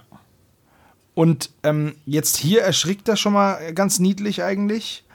Und später, wenn dann das eine Telefon äh, klingelt, dann äh, dreht er voll durch. Und ich finde, es ist so niedlich gesprochen. Ich fand das richtig schön. Ja. Ja, das wird ja dann wahrscheinlich auch Heike Dine Körting wieder gewesen sein. Ja, aber dieses Mal war es einfach anders und viel verspielter. Und nicht also Ja. die ganze Das Zeit, ne? Also so- man, es gibt ja auch Genau. Szenen, wo er die ganze Zeit zu hören ist und dann nervt das einfach irgendwann nur. Ja, wobei, da gab es auch eine Stelle, wo ich versucht habe, was zu verstehen und dann hat er halt immer da gekrächzt. Das war ein bisschen nervig, aber ähm, er war da sehr, ein sehr niedlicher Vogel mit Charakter, weil er da mehr macht als immer nur Telefon, Telefon. Völlig richtig. Äh, Ich finde auch, wo wir das jetzt gerade schon erwähnen, ich finde atmosphärisch und von der Abmischung her ist diese Folge ganz großartig. Ja, Also- mit Einschränkung. Ja? Und zwar die Szene zum Schluss in der Wüste, aber da kommen wir noch drauf zu sprechen. Ja, gut, Alles aber, andere- aber ich finde auch die andere, Musik sehr, sehr toll in der Folge. Also auffällig gut. Also es, sie ist sehr ja, bedrohlich und sehr treibend äh, an einigen äh, Die hat ja Stellen. auch schon so afrikanische Anleihen, ne? Genau, also das hat mir sehr gut gefallen. Ähm, Gerade wenn, ja. Entschuldigung, ich finde auch, dass sie, äh, dass sie sehr lange ausgespielt wurde. Also da gibt es lange, lange Passagen, wo nur Musik kommt. Das ist mir Ja. aufgefallen. Also Ja, richtig. vielleicht habe ich es auch nur so empfunden, aber äh, meinem Empfinden nach waren diese Zwischenmusikpassagen länger als sonst. Ist das jetzt so, weil die Zeit immer knapper wird? Also weil die Hörspiele werden ja immer ausführlicher. Ähm, ist das jetzt äh, der ähm, Länge der Dialoge geschuldet, dass bei den neueren Folgen das gar nicht mehr so, so stark ist? Oder ist das jetzt einfach nur Zufall? Weiß ich nicht. Aber die neueren Folgen werden ja auch länger. Also, weil man ja, die Länge der Folgen wurde ja bestimmt durch die Schallplatte beziehungsweise die MC. Und äh, spätestens mit der CD war das ja vollkommen wurscht schon. Und äh, ja, also jetzt heutzutage über den Stream zum Beispiel ist es egal, ob die Folge eine Stunde 20 dauert oder 50 Minuten. Ja, so richtig. Hm. Gut. Also Tennisball müssen wir uns merken. Ähm, Ja, ja, das war, da. das war wieder so ein, so ein random Peter-Moment. ja. Oder? Hey, ja, ich habe hier einen Plotgegenstand. Äh, den müssen wir irgendwie noch einbauen. So, guck mal, ich, ich spiele jetzt einfach mal mit dem Tennisball wie ein kleines Kind. Hui. Vor allem, der nimmt ihn mit irgendwie. Ne? Also, Ja, wenn ja. er jetzt nicht gerade eine Tasche hat, hat er den in, in seiner Jeans gehabt. Oh, oh, Peter, ist das ein Tennisball oder freust du dich? Äh, Ja, und das beult Zu dann die ermitteln, ganze so. Zeit. So. Das ist so geil. Naja. ja, und vor allen Dingen, dass es exakt die gleiche Größe ist wie der. Äh, naja, okay, ist ein anderes Thema. Ja, naja, gut, aber das sind so Sachen, da denke ich mir, ja, okay, geschenkt. Gut. Also es gibt mehrere Gegenstände. Wir halten fest, dass äh, sie den, den ähm, Edelstein oder den, ja, als Bleikristall, das ist ja gar kein Edelstein, besitzen. Und ähm, der ja eben Tennisball groß ist. Aber der einfach nur das Licht bricht. Da habe ich mich denn so gefragt, da kommen wir später, glaube ich, nochmal drauf, was ist denn daran denn so Besonderes? Also, was kann der denn? Also, immer so ein Bleikristall, der ist ja per se erstmal durchsichtig. Das heißt, wenn da irgendwelche Fähigkeiten drin sind, wie irgendwelche Mechanismen, dann muss man das doch sehen können, oder?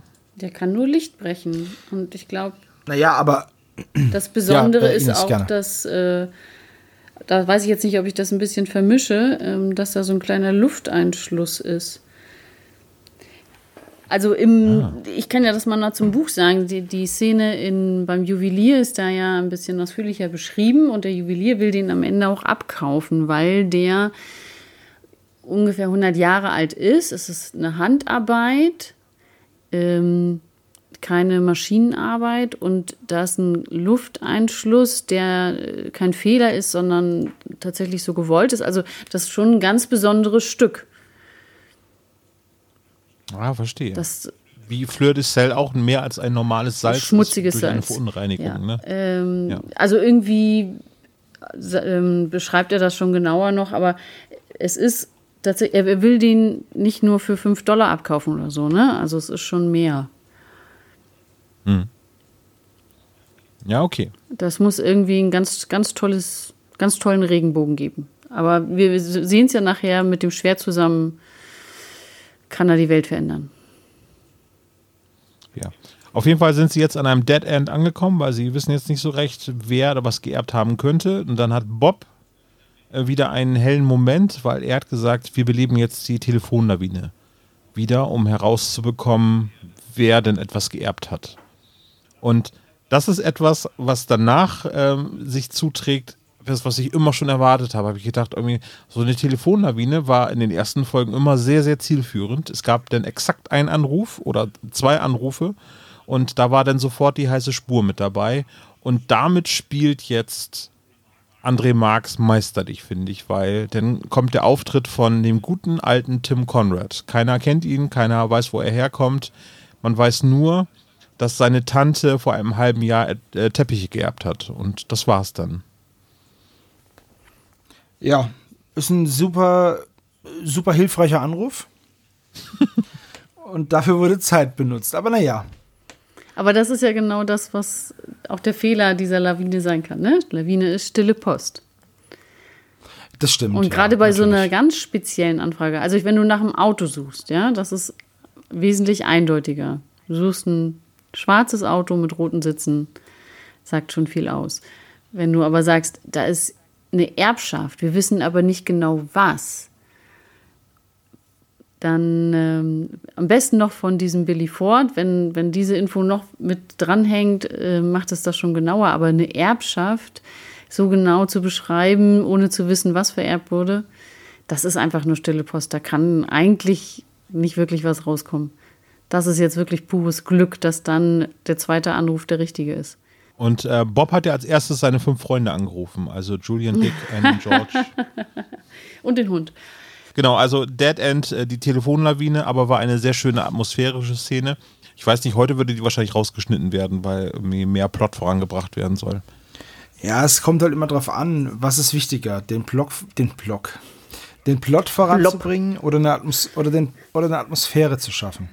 Das ist nicht, also wenn du dich entscheiden musst, musst du ja nicht immer, aber ähm, atmosphärische Szenen, wenn du ein limitiertes Budget an Zeit hast, dann musst du dich halt echt, musst du dir überlegen, was du machst. Du ja. musst dich echt entscheiden. Also, das ist dann, glaube ich, gar nicht so leicht. Und dann würde ich lieber keine Plotholes haben, muss ich ganz ehrlich sagen, und versuchen, die Atmosphäre irgendwie anders reinzubringen. Hm. Vielleicht ja. mit noch mehr Text für den Erzähler, weißt du? Ja, stimmt. Untermalt von Musik und dann so ein bisschen, naja, mal schauen. Also das wäre jetzt so auch eine Möglichkeit. Aber Carrie Hansen saves the day. Sie ist nämlich eine der Erben, die mit dabei war. Mhm. Ähm, und die ähm, lädt sie jetzt ein, quasi die drei Fragezeichen herzuholen. Genau. Aber die haben im Endeffekt, äh, hat sie dieses, hat sie praktisch die Klinge bekommen und aber auch schon abgegeben. Und jetzt erfahren die drei Fragezeichen die Adresse von Mr. Whitehead und dass der jetzt aber freitags im Club ist mit den ganzen Vorstandstieren von. Und da dachte ich mir, hä? Aber du kennst den Mr. Whitehead doch gar nicht. Das hast du doch vorher gesagt. Also. Wenn sie ja. aber in, also, im gleichen Milieu verkehrt, äh, dann, dann weißt du sowas, ja. Also wenn ihr Mann auch so ein hohes Tier ist und wenn hohe Tiere nun mal freitags im Club zu sein haben, weil du weißt ja, da wird ja genetzwerkt, da wird ja nicht nur gespielt, dann. Ah, ja. Oh, wir, lassen, wir müssen unbedingt mal was zusammen machen.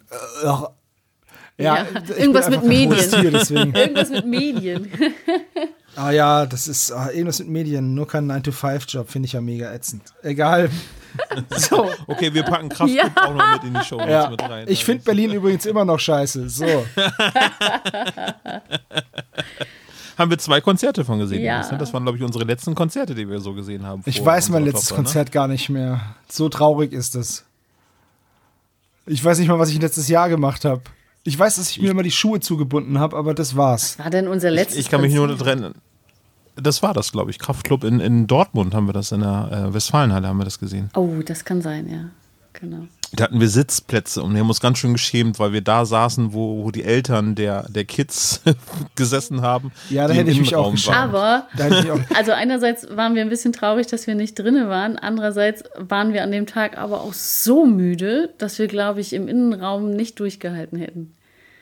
ach, und dann schön auf dem Stuhl schlafen bei Kraft. Nein, das geht Ah, natürlich Wahnsinn. gar nicht. Aber Ihr wisst, wie der Ja, wir, Punk wa- wir waren den ganzen Tag auf der Spielemesse und sind dann irgendwie von da aus zum Konzert Oh gefahren. und Mann, haben gedacht so, äh, Ja, das glaube ich. naja, und dann, ja, dann stehst du halt auf, ne, weil du ja dich mitbewegen musst. Und naja, dann die Hälfte bleibt natürlich sitzen, weil das sind ja nur die Eltern. Naja, dann sitzt du dich wieder hin und ach, beim nächsten Lied springst du wieder auf. Also es war. wow, ich werde durchgedreht. Das Das kann ich gar nicht. Wenn ich nicht mehr kann im Innenraum, bleibe ich stehen. Also zu unserer äh, Ehrerhaltung, wir waren beim ersten Konzert, waren wir im Innenraum hier in der äh, Ich war noch nie irgendwie bei einem Konzert gesessen, außer vielleicht, ich musste irgendwo in ein Musical oder so mitgehen. Also, ich, ich, hab, ich war bei Anti-Flag mal und da stand auf der Karte unbestuhlt und ich dachte mir nur, ja, was denn sonst? Ist einmal gewischt worden vorher, ne? Genau. Nein, der Boden war sehr klebrig, aber egal. Eine andere Zeit. Ach, das war so schön. Wo waren wir stehen geblieben? Äh, Kraftclub. Ach nee, wir waren äh, bei äh, Mrs. Hansen stehen geblieben. Bob. Apropos Bob. ja, also. Apropos Bob, genau. Ja. Äh, jetzt, kommt, jetzt kommt eine interessante, naja, Szene ist es nicht, weil ähm, Titus fällt jetzt ein, dass äh, Mr. Whitehead Beanie genannt wurde von dem Billy. Ist auch geil, die heißen Billy, Beanie, Bob, Ben, Benjamin. Ja, habe ich auch so gedacht, ne? Die großen Bs. Ist der B-Wurf oder was? Ja, also auf jeden Fall äh, gibt es dann so eine Transition irgendwie.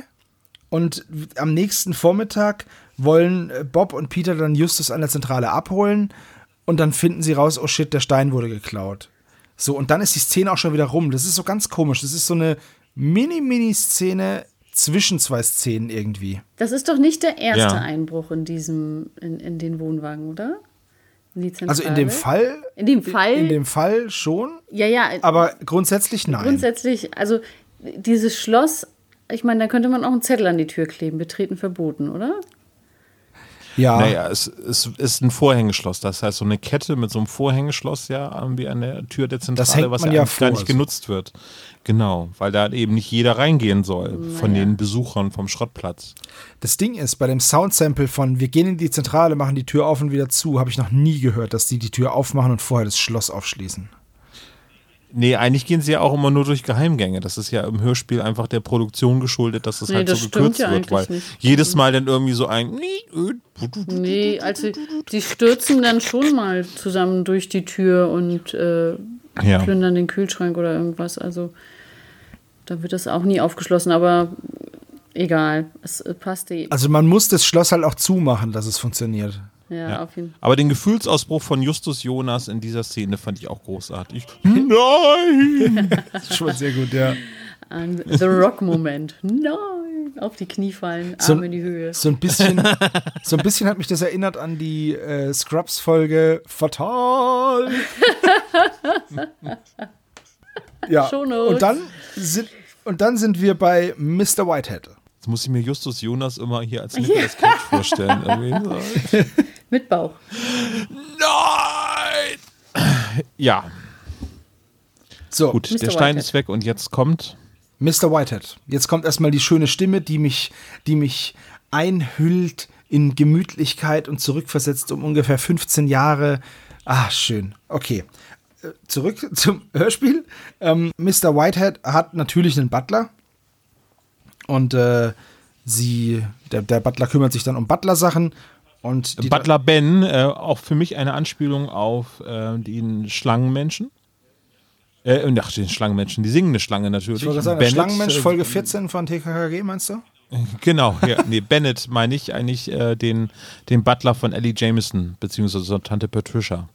Warum? Weil er auch Butler ist und mit B anfängt? Weil es Ja, und auch nicht derjenige ist und auch ein Professor ist, der einer heißen Sache auf der ein Spur ist. Buchautor. Das, ich ich finde es ganz interessant, aber was für Parallelen du teilweise herstellst, Ja. gleichzeitig, gleichzeitig aber kein Verschwörungstheoretiker bist.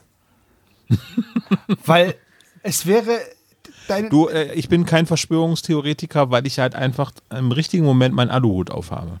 Das ist natürlich gut.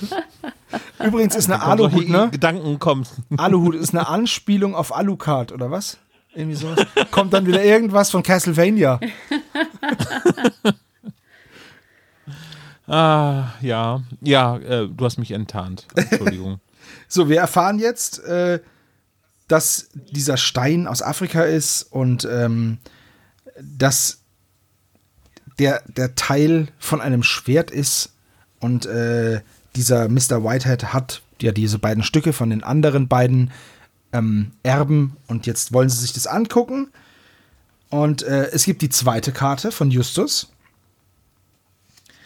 Denn Bini engagiert die drei Fragezeichen, den verloren gegangenen, gestohlenen Stein jetzt wiederzuholen. Weil jetzt hätten sie ja fast das Schwert komplett gehabt, aber boing, jetzt ist der Stein geklaut. Ähm, wisst ihr, wie der zweite Erbe heißt? Nee, Der ne? zweite, ja. Es gibt ja äh, Mrs. Hanson und Mr. Das wird aber genannt. Marx. Marx, genau. Okay. Mr. Marx. Also, wenn ich jemals ein Buch schreibe, dann. Mr. Marx hat es im Griff sozusagen. Oh, oh, ouch. Ja, okay. Aber grundsätzlich richtig, ja. So. Ähm, sie gehen dann, sie gehen dann raus und Aber er wird anders geschrieben, ne? Mit KS wird er geschrieben im Hörspiel. das ist äh, vollkommen egal. das würde ich dann natürlich auch machen. Ich würde dann Stangel auch mit E schreiben. nee, das könnte ich nicht. Das fühlt sich voll eklig an. Okay, dann nachmittags sind sie dann wieder an der Zentrale und ähm, haben verschiedene Vorschläge. Also Peter sagt, komm, lass uns zu diesem Mr. Marx gehen. Bob sagt, nee, lass uns lieber mal um ein bisschen um Billy Ford kümmern und die Kollegen von Billy Ford be äh, befragen. Dann klingelt das Telefon und Blackie eskaliert. Aber sie, sie äußern da ja auch schon, dass ihnen Ben komisch vorkam, ne? Genau, sie haben äh, be- beide aber, also der Mr. Whitehead und der Ben kommen ihnen komisch vor. Ja. Also sie sind da, sind da noch ein bisschen zurückhaltend, was das angeht, hier den voll alle Infos zu geben und so. Gut, also Telefon. Blackie. Ring, ring, ring, ring. Blackie geht voll ab. Das fand ich so niedlich. Und dann bekommen sie eine Adresse. Bleiben. Achso, nee, das haben das andere angerufen. Herkommen, aber vorsichtig sein. Und äh, sie kriegen gesagt, wo sie den, richtig, wo sie den Stein finden, aber vorsichtig sein. Bob am Telefon. Mama, bist du das? Vergiss das Portemonnaie nicht. Ja, und dann äh, natürlich gehen sie da nicht sofort hin, sondern nachts. Ja, klar. Und das ist dann die nächste Szene auch. Sie befinden sich dann da in der Newton Street und es ist äh, kurz vor Mitternacht. Es ist aber zu Beginn des Falles, wenn mich nicht alles täuscht, ist da doch Samstag, ne? Ja. Also das müsste jetzt am Wochenende sein. Ja, und am Mittwoch ist die Sonne. Genau. Und, es, und jetzt, wo sie sich jetzt befinden, müsste theoretisch irgendwann am Wochenende sein. Und um halb zwölf schläft da alles? Und es ist nur ein Licht an in der ganzen Straße? Das ist ein Vorort. Ja, das ist ja, Rocky Beach ist ein Vorort, ne? Also da klappen die Bordsteine rechtzeitig Ja, hoch. aber Rocky Beach ist in Kalifornien und nicht in Florida. Vielleicht Weißt du? liegen dort die Altenheime? Ja, die sind ja in Florida. Ach so. Wegen, wegen des Klimas. Die sind alle aber. Gewerbegebiet? Ja, die sind alle am Strand, Ja. dann, ne? Oder so. Ach so, klar, natürlich. oh Mann. Ja, gut, äh, ist ja wurscht. Auf jeden Fall kommt dann ein Auto und es steigen zwei Leute aus und dann haben wir eben diese Szene mit den Sektenmitgliedern Stan, Mary und Jeffrey. Und da wolltest du jetzt was dazu sagen, Ines, wegen der Sprecher. Ich bin kein Freund davon. Also erstmal flüstern sie, dann habe hab ich immer das Gefühl, die sind selber in dieses Haus eingebrochen, was ja nicht stimmt. Das gehört ja dem Stan anscheinend. Oder zumindest dem Bund. Ähm, und es kann ja sein, dass sie sich draußen leise unterhalten wollen, um nicht entdeckt zu werden, was aber auch nicht stimmt, weil Mary ganz normal laut ist. ich bin, ja, also auch dieses, ja, kommt rein. Möchtest du noch etwas zu trinken? Wo du denkst, mm, fe Ja, fädeln allem- wir hier gerade noch eine Liebesgeschichte ein? Oder? Kann ich, kann ich noch was trinken? Oder, ja, für dich doch immer. Ja, Also, ja, für dich doch immer. Das wow, so, voll cheesy. oh, mit dem möchte ich auch nicht um halb zwölf äh, irgendwo allein sein. Ähm, Und das wäre mir nie aufgefallen, hättest du das jetzt nicht Nee. gesagt. Ich sage jetzt mal, ne, genauso wie ich dann sage, hier, der Sprecher ist der Sprecher, habe ich jetzt bei dieser Szene auch immer so ein ganz komisches Gefühl. So, hey, mit so einem Tee? Ja, das war einfach. Also, wir erfahren halt, dass die, dass die Leute Stan, Mary und Jeffrey heißen und dass da noch einer ist, aber der wird nicht vorgestellt. ja, muss ja. Das ist auch was, was ich total nervig finde immer. Ja, brauchst du alle Namen? Naja, es wäre halt schon ganz cool, weil ich bin jetzt zwar erwachsen und kann da nachlesen, aber ich hätte es ja auch als Kind gehört. Ja, also dann fragst sie du haben, dich- sie haben es schon gut gewählt, dass sie wirklich verschiedene Stimmen haben, die man gut unterscheiden kann. Also man hört, das sind jetzt verschiedene Leute, die da miteinander reden oder flüstern oder wie auch immer. Aber ich Ja, finde es einfach von schon. der, weiß ich auch nicht. Also um unheimlich zu klingen, geht es ja auch anders. Als nur so, so, so halb zu flüstern. Ja, vor allem muss man ja nicht gegenseitig füreinander unheimlich klingen. Ja. So. Das ist so geil. Wir sind so in der Rolle, das ist Method Acting. Ja. Ich bin so in der Rolle, ich bin immer gruselig. Aber Ja, also äh, auf der einen Seite, wenn die denn, in den, gehen sie in den Keller, glaube ich, um nochmal so dieses äh, Geheimbundtreffen Naja, abzuhandeln. nicht so da schnell, Verlassen, ne? Da verlassen sie ja das Wohnzimmer, Nicht ne? so schnell. Ja, also ja. Sie, sie, sie gehen ja, also äh, sie, einer bleibt ja noch im Wagen sitzen, dadurch bleibt die Tür ja offen und dann gehen alle drei Fragezeichen schlüpfen ins Haus. Das ist ja ähm, Justus Idee. Und deswegen müssen alle anderen mit. Im Buch, Genau. finde ich, ist es auch mal schön zu sehen und schön gelöst. Da sind die vor dem, sind die, verstecken die sich auch am, im Busch irgendwie vom Haus. Und dann schlüpft einfach Peter, ohne was zu sagen, durch die Tür. Und die anderen zwei stehen draußen, äh, spinnt der?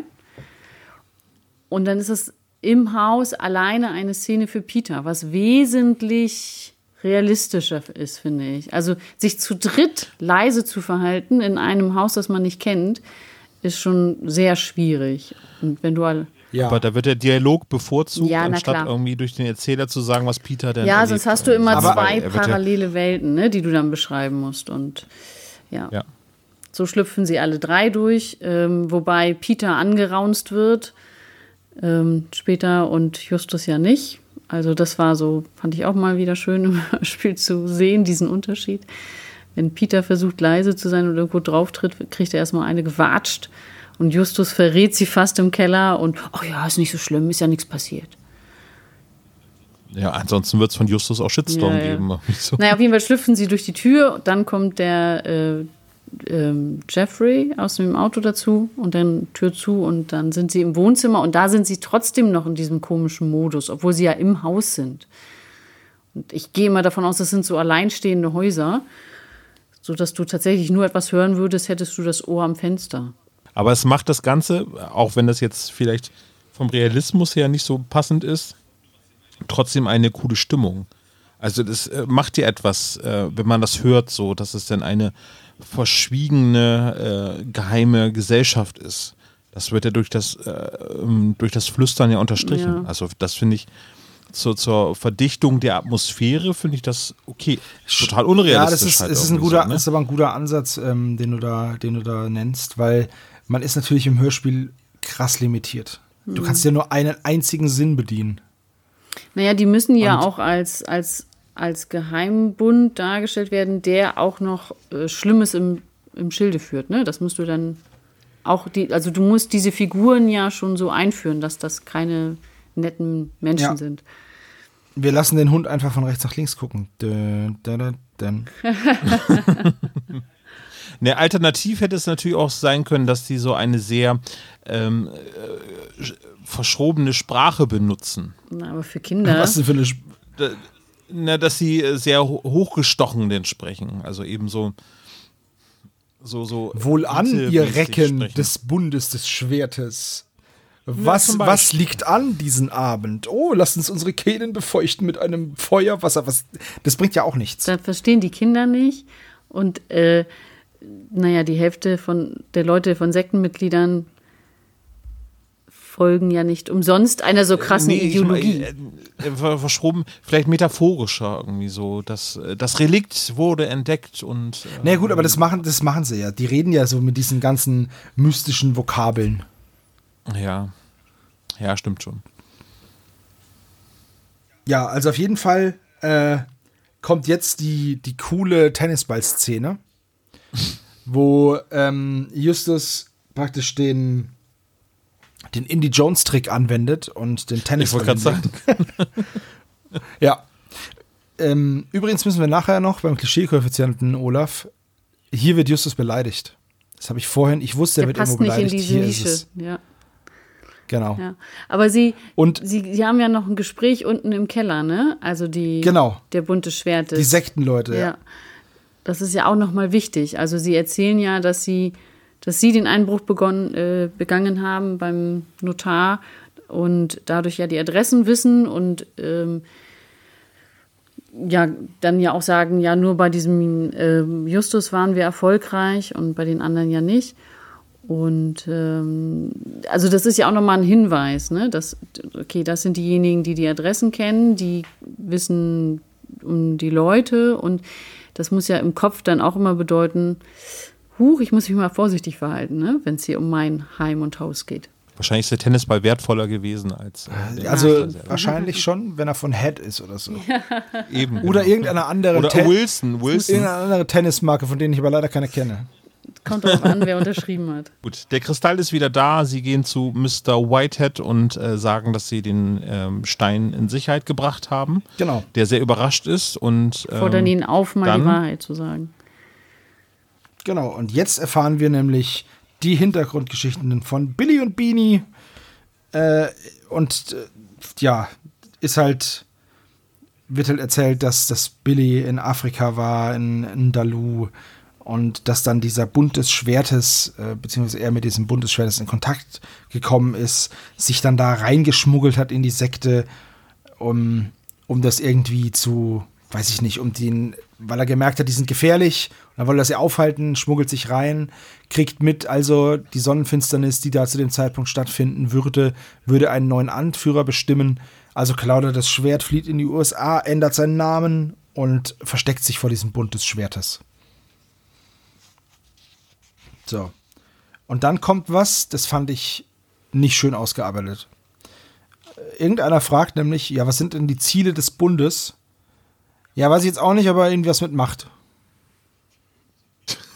Da dachte ich mir so, wow. Das ist aber uninspiriert. Naja, das ist so, wenn du meine Mutter fragen würdest, was ich äh, beruflich mache, dann würde sie sagen, irgendwas mit Computern. Ja, schon. Aber So. also man, weißt du, diese Sekten, die haben ja ein, oft ein sehr klar definiertes Ziel. Das ist eigentlich das Einzige, hinter dem die sich äh, versammeln. Also ein Führer, der ein Ziel vorgibt. Ja, das Problem ist ja, dass du hier den Falschen fragst, ne? Der, also nach seiner Geschichte weiß er das ja auch nicht besser. Er kennt ja nur das, was ähm, Billy ihm erzählt hat.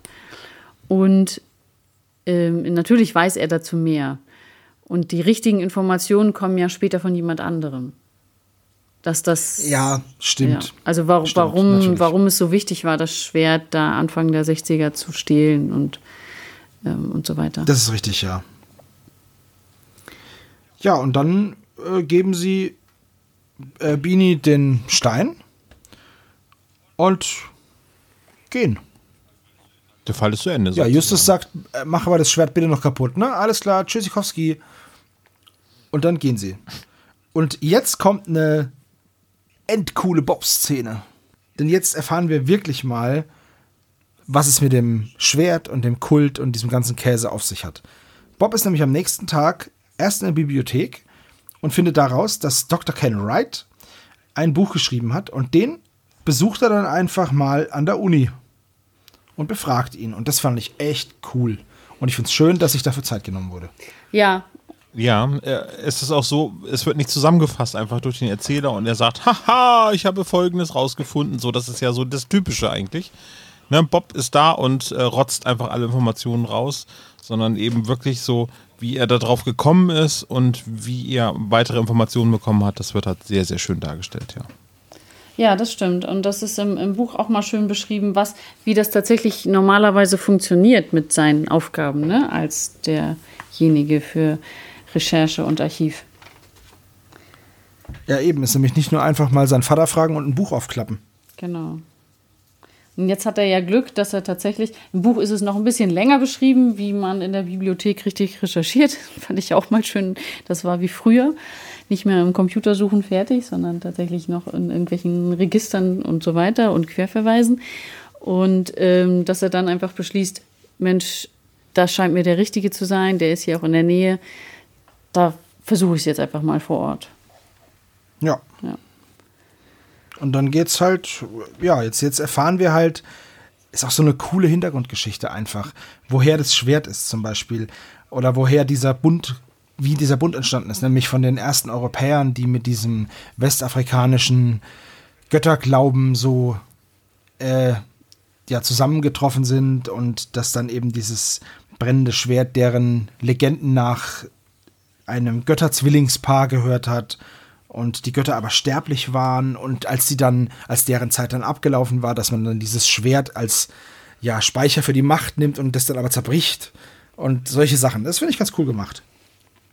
Ja, und der eine Gott war äh, der Gott über den Tag und der andere über die Nacht. Ne? Also Genau. wenn, wenn die ihre Macht halt abgeben, das muss man, das geht so ein bisschen unter, wenn es dann um diese ganze Diskussion geht, was kann denn das Schwert und was wollen die denn überhaupt von dem Schwert? Aber wenn du die Macht über Tag und Nacht hast, ähm, klingt das nach viel, sag ich mal.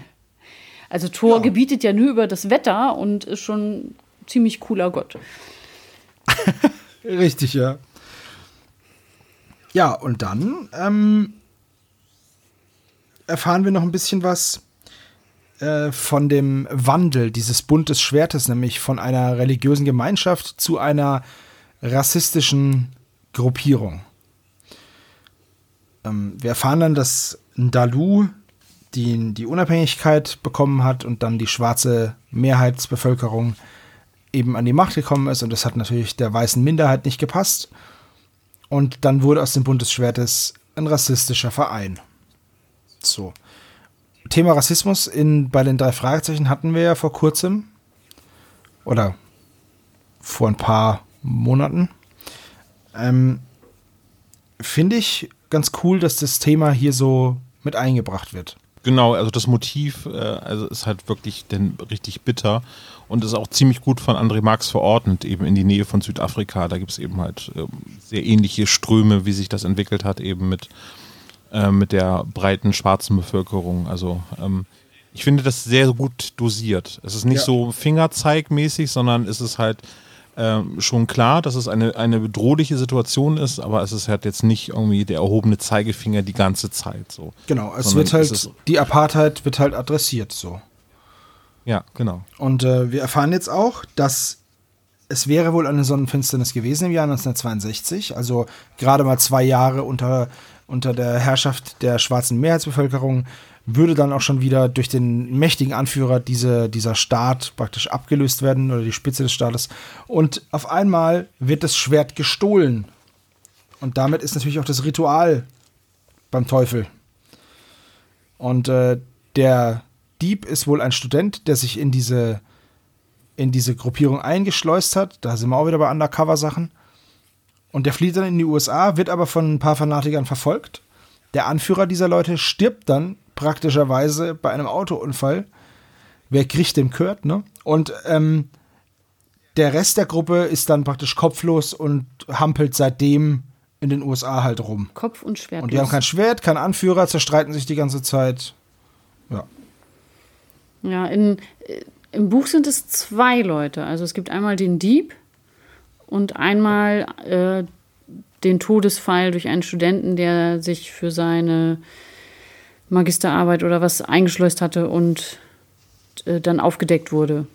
und, und dann geflohen ist und ähm, der verfolgt wurde und dann sich das Leben genommen hat, angeblich. Ja, gut, also hier wird noch gesagt, hier wird erst noch von einem Ex-Mitglied gesprochen, Ja. aber später ist es dann ja die Auflösung. Ja. Das habe ich jetzt. Aber es lässt sich, das lässt sich relativ leicht ad- adressieren eben halt an, an Ford, ne? Also, Ja. dass derjenige ist, der. Ähm, Ach, das stimmt, das ist ja gar nicht der Student, oder? Der Nee. Student ist ja Ken Wright. Genau. Nee, das habe ich verwechselt. Entschuldigung. Das ist ein bisschen verwirrend durch die vielen Aliasse. Ja. Ja. Ja, das ist ja jetzt. Und die ganzen Bs halt. genau, ne? das ist jetzt eben, das ist ja jetzt Billy Ford, der das geklaut hat. Also William Barden, der jetzt das Schwert gestohlen hat. Mr. B. Ja, Genau. genau. Und ähm, wir erfahren jetzt auch noch Das was. habe ich ihn Mr. Ford genannt und Ford ist der andere gewesen. ja. das Schwert ist fort, also deswegen, weißt du? ja stimmt. Ähm, Oh. Jetzt erfahren wir noch ein bisschen was über die Hier Hierarchie in der Sekte, dass es einen sogenannten Bewahrer gibt und solche Sachen. Ähm, und jetzt gibt es eine kleine Exkursion so zum Thema Religion. Ne? Ja. Dass Religion halt nicht, ähm, also Bob fragt dann, Menschen können doch nicht so dumm sein. Aber ja, konnten sie, können sie und werden sie auch immer sein können. Richtig dumm, hinter der falschen Idee. Und dann kommt so ein schöner Satz, der Glaube darf niemals ähm, die Unterdrückung anderer Me Re- Menschen rechtfertigen. Stimmt, ist ein hehres Ziel, funktioniert aber noch nicht. Aber wie hättest du es im Hörspiel sonst darstellen sollen? Ja, nein, nein, nein, nein. Ich finde es ja sehr gut, dass das adressiert wird. Und das ist ein hehres Ziel, aber das wird leider niemals funktionieren. So, diesen, diesen Grundsatz anzuwenden, das meinte ich damit. Also im Hörspiel ist es Ja, es gibt gemacht. auf jeden Fall genügend historische Gegenbeispiele, wo Ja. es eben halt nicht Ja, historisch macht die Zeitung auf und guckt nach gestern, dann weiß das. Also Das, Das ist also in, in der ähm, Definition gerade von mir mit enthalten ja, das sagt er ja auch. Ne? Es hat zu jeder Zeit und in jedem Land einen Verführer gegeben, der das Genau. ausgenutzt hat. Und das ist nach wie vor leider immer noch so und wird auch immer so sein. Ich finde es schön, dass so ein ernstes Thema bei den drei Fragezeichen mal angeschlagen wird und dass, das, ja, dass das zur Sprache kommt, aber ohne, dass man das Gefühl hat, man kriegt jetzt hier so eine Moralkeule um die Ohren gekloppt.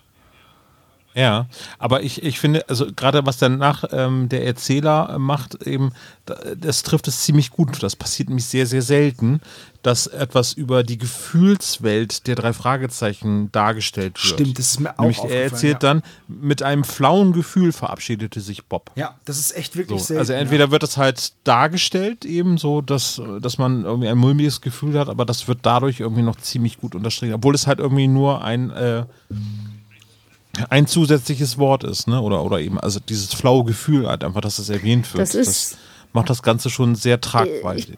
Also eine Tragweite Ich sehr glaube, stark. das ist auch äh, an, an vielen Stellen, auch bei diesem An, nee, ich weiß jetzt gar nicht, an welcher Stelle ist, war das bei dem Anruf äh, Newton Street 16 oder nochmal bei, Mhm. bei einem Anruf später, wo, wo ähm, ich glaube bei einem Anruf später, wo, wo selbst Justus mit einem Zittern auflegt und nicht so richtig weiß, ähm, ob er dem Ganzen hier noch so gewachsen ist. Das war, das war später, glaube Stimmt. ich. Normalerweise wird eigentlich nur so Gefühlsausbrüchen wird eigentlich nur Peter zugeschrieben. Aber ansonsten sind die ja im Prinzip in ihren Rollen recht gefühlslos angelegt. Ja, vor allem sind die Gefühle Also- halt meistens auch Angst. Und Ja. hier ist es halt einfach so ein, es ist zwar auch eine Angst oder eine Befürchtung oder ja, es ist aber was anderes. Und ja, ich weiß, was du meinst. Ich finde es auch sehr gut gemacht.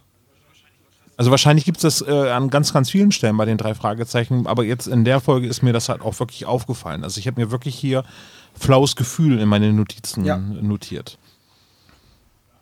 Gut, und dann beginnt im Prinzip das Finale. Eigentlich so äh, in Mr. Whiteheads Haus fängt quasi das Ende an. Genau.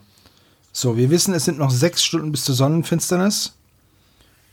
Und äh, denn, wir waren ja jetzt gerade noch zwei Tage vorher, aber durch einen kleinen Zeitsprungtrick erreichen sie Mr. Whitehead halt einfach erst an dem Tag sechs Stunden vor der Sonnenfinsternis. Wie passend. Äh, was genau die Fahrtstrecke von Rocky Beach äh, bis zum Death Valley Ah, ja, anscheinend, ja. ausmacht. Hm. Ist es im Buch anders, Ines? Nee, da ist es auch so, dass sie ihn erst später erreichen, weil er äh, irgendwie die ganze Zeit arbeitet oder unterwegs ist. Genau. Also die äh, drei Fragezeichen wollen Mr. Whitehead ähm, warnen, dass das eine gefährliche Sekte ist und dass er bitte, bitte das Schwert kaputt machen sollte, samt äh, Griff und äh, Edelstein oder, oder Kristall. Und in dem Moment ähm, muss Bob mal dringend schiffen. Ist ja auch wieder so ein Klassiker. Ich muss auf Toilette.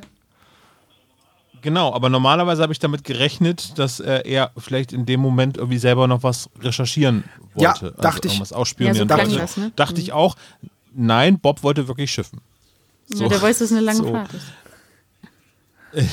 Von der er ja jetzt noch nicht weiß. Aber die Mama hat bestimmt gesagt, Junge, wegbleiben, lieber auf Toilette gehen. Wenn das die Mutter ist, hätte ich Albträume. So, just in dem Moment, haha, just, Us. just us in dem Moment wird Mr. Whitehead überfallen.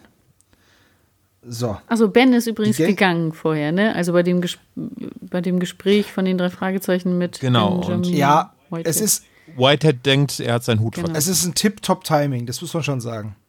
Bob geht auf Toilette, Ben geht nach Hause und äh, Mr. Whitehead macht dann die Tür auf, weil er denkt, es wäre nochmal Ben. Und zack, Überfall. Und dann Überfällerregel Nummer eins, natürlich sofort den richtigen Namen benutzen. Ist auch immer ganz gut. Weil der eine den anderen mit John anredet. Da hätte ich dem schon direkt eine gesch- geschallert und wäre wieder gegangen. also sowas Blödes. Ja. Es sei denn, der Gegenüber wird erschossen. Ja. Ne? Also.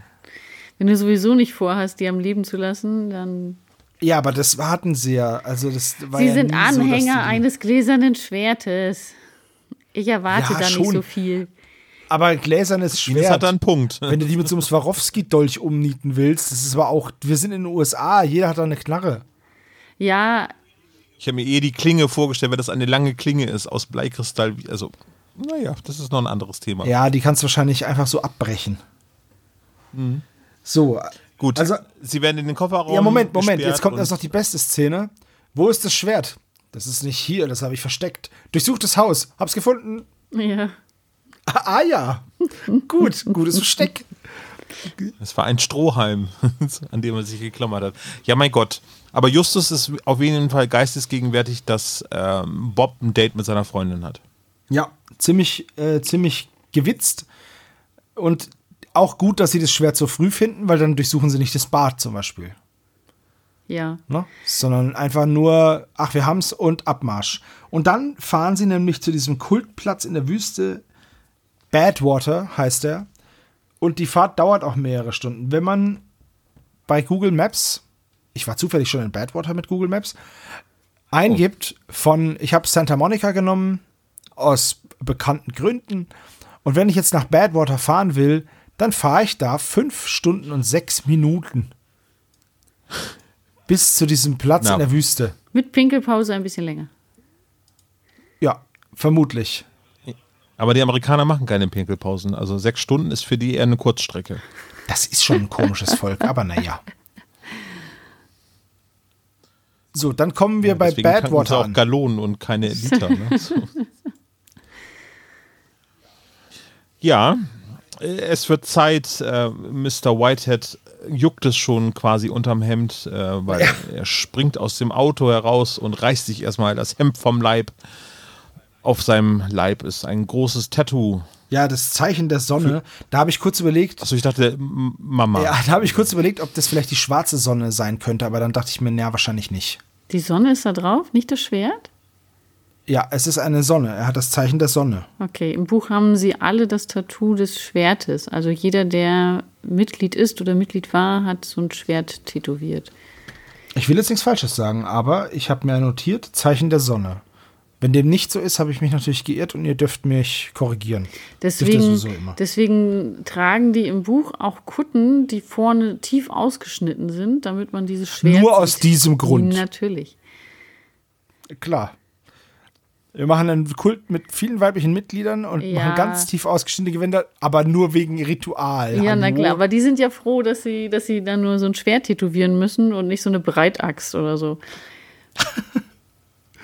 Oh Mann. Das Schwert ist auch so hässlich, also ganz ehrlich, naja, gut. Äh, Kannst ja nicht aussuchen. Das ist so. richtig, ja. Oh Mist, äh, ich bin jetzt im falschen Kult. Ich habe so ein hässliches Tattoo jetzt hier. so, Mr. Whitehead hat die drei Fragezeichen schön verarscht. Und das Coole ist, dass, dieser, dass dieses Übertölpeln ja funktioniert im, im Hörspiel, weil du ja wirklich nicht damit rechnest.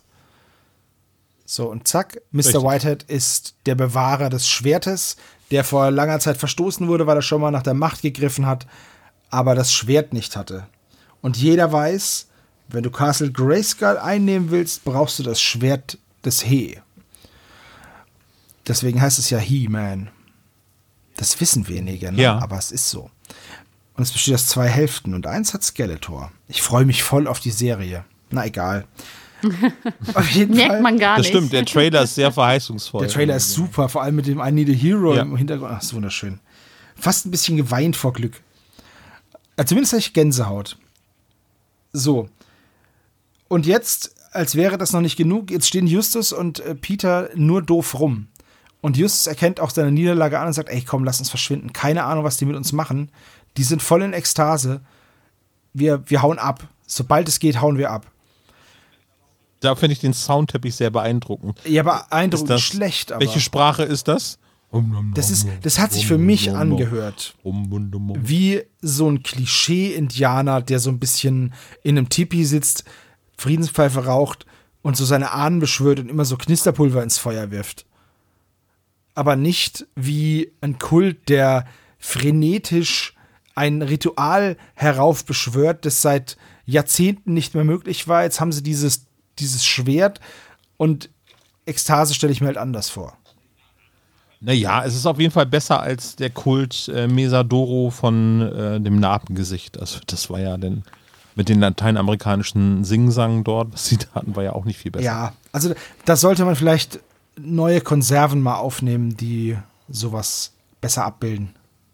Vielleicht einfach noch mal den Lieblingsfriseur und den Lieblingsitaliener reinholen und dann naja, aber letztendlich passt es doch trotzdem zu einer bedrückenden und wirklich surrealen Szene. Ja, schon. Nur wenn die dann ausrasten wegen des Schwertes, weil jetzt kommt ja auch noch Ben mit Bob im Schlepptau. Und ähm, nachdem jetzt Billy Ford schon ein Alias hatte und Mr. Whitehead ein Alias hat, gehört es, es geziemt sich ja so. Da steigt Ben aus, reißt sich die Klamotten runter und sagt: Ha, seht mich an, ich bin der Bewahrer. Und das war nämlich noch ein Trick, den wir noch gar nicht gesagt haben. Der Stein, den hat Ben fälschen lassen, dass er nicht glitzert in der Sonne oder leuchtet oder changiert. Und er nimmt dann den richtigen Stein, steckt das Schwert zusammen, hält es in die Sonnenfinsternis, die just in diesem Moment stattfindet, und das Schwert brennt. So. Also ich nehme mal an, es soll so aussehen, als wenn es brennt. Ja, natürlich. Natürlich. So, damit ist Ben der neue Anführer dieser Nazi-Vereinigung. Uh. Und die Folge ist eigentlich zu ja, Ende. Tipptopp, ähm, die drei Fragezeichen wurden nach Strich und Faden verarscht. Von genau. allen. Wenn da jetzt nicht eine sehr coole Szene geben würde, ja. nämlich die drei Fragezeichen sind wieder in ihrer Zentrale. Können wir noch klären, wie, wie Bob mit Ben ins Auto kommt? Ja, das ist jetzt. Das ist ja die Rückblende. Also, ja, okay, gut. Weil im Buch wird es parallel erklärt, Weil, ja, okay. Mhm. Ja, das hatte ich mir fast gedacht, aber jetzt haben sie hier etwas gemacht, was sie bei den drei Fragezeichen äußerst selten machen, nämlich eine Rückblende, richtig mit Musiktrenner. Genau. Ähm, kommt dann und dann wird im Prinzip das erzählt, was Bob seit dem Überfall in Mr. Whiteheads Haus. Genau. Äh, Bob entdeckt nämlich einen Geheimraum und darin entdeckt er die Geschichte des Schwertbundes oder hier des Bund des Schwertes. Und das ist von einem Ernest B. Blank. B. ist, ist der Name absichtlich so gewählt? Mhm. Das, äh, der langweilige Ernst? Na gut. Ähm, und Bob findet dann raus, dass Ernest in Wirklichkeit, oder beziehungsweise Benjamin Whitehead in Wirklichkeit Ernest ist. Und dann findet Ben Bob und Ben sagt, ich bin übrigens nicht Ben. Ich bin Dr. Wright und zieht so eine Latexmaske ab und sagt, in Wahrheit bin ich die ganze Zeit der Gärtner. Wenn ihr Kinder nicht gewesen wärt. Verdammt nochmal. Oder, Und dann zieht er sich nochmal eine Maske runter und sagt, eigentlich bin ich Manuel Richtig. Neuer. Und dann zieht er die Maske ab, während er wegläuft und ist Phantomas. Das wäre jetzt aber abstrus. Also jetzt- Das merkst du Ich jetzt wollte gerade sagen, jetzt hast du aber übertrieben. so, die Rückblende ist wirklich super. Wir erfahren jetzt, dass Wright dieser Student war, der sich dann da eingeschmuggelt hat und seinen Selbstmord nur vorgetäuscht hat und weiter an der Sekte drangeblieben ist. Ähm, wir erfahren dann, dass Ben sich eingeschleust hat bei Mr. Whitehead. Und das ist der einzige Punkt in der Geschichte, wo ich sage, weil Ben und Whitehead kennen sich. Müssen sich ja kennen. Aber er hat sich ja maskiert. Er hat ja einen Bart. Ja, äh, sich Olaf, angeklebt. Olaf. Setz dir mal eine Perücke auf und kleb dir ein Bart an. Und dann kommst du zu mir und dann gucken wir mal, ob ich dich erkenne. Warte mal, ich schicke dir mal eben ein Bild von mir. Du wirst mich nicht drauf erkennen. Du kennst doch hier die Smiley mit, mit, Sonn mit Ja. Brille und, und äh, Schnauzer. Ja. Ne? Ja. Das, sind, das ist die eine Szene, wo ich mir gedacht habe, na, naja. Aber auch eine schöne Geschichte, irgendwie was Professoren so äh, machen, wenn sie arbeiten. Ne? Irgendwie sie schaffen es nachmittags noch als Butler irgendwie Ja, und zu Tom arbeiten, erzählt uns immer, er hat keine auffällt. Zeit, ey. Das ist ja lächerlich. Genau, eigentlich. Wo muss er wohl gerade irgendwie der Haushälter sein? Man Ja. weiß es nicht. Wahrscheinlich. So, ähm, Also im Buch Blank ist und es so. Ford. Ich Ja, kann es auch nochmal sagen, da im, im Buch ist es so, natürlich sind die natürlich auch ein bisschen älter, aber er hat als Professor hat er halt einen Vollbart, einen weißen Vollbart und nur noch so einen lichten Haarkranz, einen grauen lichten Haarkranz. Und als Ben hat er ja keinen Bart und schwarze gegelte Haare. Das Mhm. macht schon was aus. Also so ein Haarschopf macht schon was aus. Aber selbst Bob kommt ja ins Büro und hat erstmal das Gefühl, dass er ihn irgendwie kennt. das Ding ist, ich war gestern beim Friseur. Heute haben mich meine Arbeitskollegen trotzdem erkannt. Und ich Du hast ja aber nicht die Haare gefärbt und so. Nein, aber ich war zugewachsen wie ein Waldschrat. Ja, ja. So, und das sind so Sachen, das, das wie gesagt, Haben sie dich denn gefragt, ob du zum Urlaub Außerdem ist er der Butler, ne? Also der guckt den ja nicht an. Das ist ja, das sind ja Untergebene. gut, da würde ich dir recht geben, wenn er einen Butler, ein Stubenmädchen, einen Koch, eine, einen Pisspagen und sowas hätte, aber der hat einen Butler. Naja. Also ich, Ja, na ja, Ich weiß- Also, ne, Justus kann aussehen wie Professor Ja. Also, das ja, aber da schon, macht er ja jemand andere was vor. Also im Hörspiel, als, als Jugendhörspiel funktioniert Na das gut, sehr gut. okay. Ein Punkt, über den ich halt gestolpert bin. Aber naja, macht nichts. Ist nicht so schlimm. So, jetzt erfahren wir noch, äh, dass, äh, warum das Schwert zerteilt wurde und rumgeschickt wurde. Äh, Ford dachte, dass der Blank, ähm, oder also der Whitehead, ein Verbündeter ist. Turns out, es stimmt nicht. Und Whitehead wollte die ganze Zeit nur die Macht über den Kult zurückerlangen. Oder beziehungsweise überhaupt erstmal erlangen. Und Ben war dann halt die ganze Zeit in seiner Nähe und äh, in der Uni erkannte Bob den Ben halt nicht. Und an der Stimme erkennt man es auch nicht, finde ich. Nee, nee, das macht Oder? er gut. Hm. Das Gut. hört man nicht. Sehr schön gemacht. Und äh, ja. Und jetzt hat Ben den Stein fälschen lassen, das erfahren wir jetzt auch. Und er wird dann der Anführer und möchte dann dieser rassistischen Vereinigung einen Weg der Freiheit und Toleranz predigen. Ähm, ich hoffe, es klappt. Ich glaube nur nicht dran. Ja. Aber es wäre schön. Und es in einer idealen Welt würde es die erstens nicht geben, aber zweitens würde das dann klappen. Und dann gibt es noch die letzte, den letzten Satz. Peter, Justus und Bob schlüsseln das Ganze nochmal auf mit den verschiedenen äh, Identitäten. Ähm, Peter sagt, er benötige jetzt dringend ein Aspirin und Bob schreit ihn an. Ja, ich, äh, den, den Gag, der hat bei mir Nee. auch nicht gezündet. Äh, Nee, und vor allem finde ich dieses übertriebene Andreas Fröhlich-Lachen so anstrengend. Nee, das ist aber ein Sample, würde ich jetzt mal vermuten. Aber was daran so lustig ist, dass Peter Kopfschmerzen hat und Aspirin braucht. Naja, Ja, also es gab schon mal bessere. ich sag mal so, äh, die so. Outro-Gags, die sind, äh, ja, Sind Das ist jetzt kein Schenkelklopfer. ja, also das ist ja Nee. auch eine, eine Spezialität des Hörspiels, ne? Dieses Abschlusslachen so. Und das muss ja, man ist dann im mal Buch auch irgendwie doof, wenn du hinkriegen. dann, ist im Buch auch doof, wenn du dann eine Seite hahaha hast. Nein. kannst du ja schon schreiben, dass, dass sie ähm, erleichtert aufgelacht haben oder so, aber es find, das findet ja gar nicht statt. Das ist ja, dafür ist das Thema zu ernst. Ja. Und dann. Ines, ich habe zwei Fragen an dich. Gibt es im Buch noch etwas, was anders ist, was du noch dringend erwähnen solltest?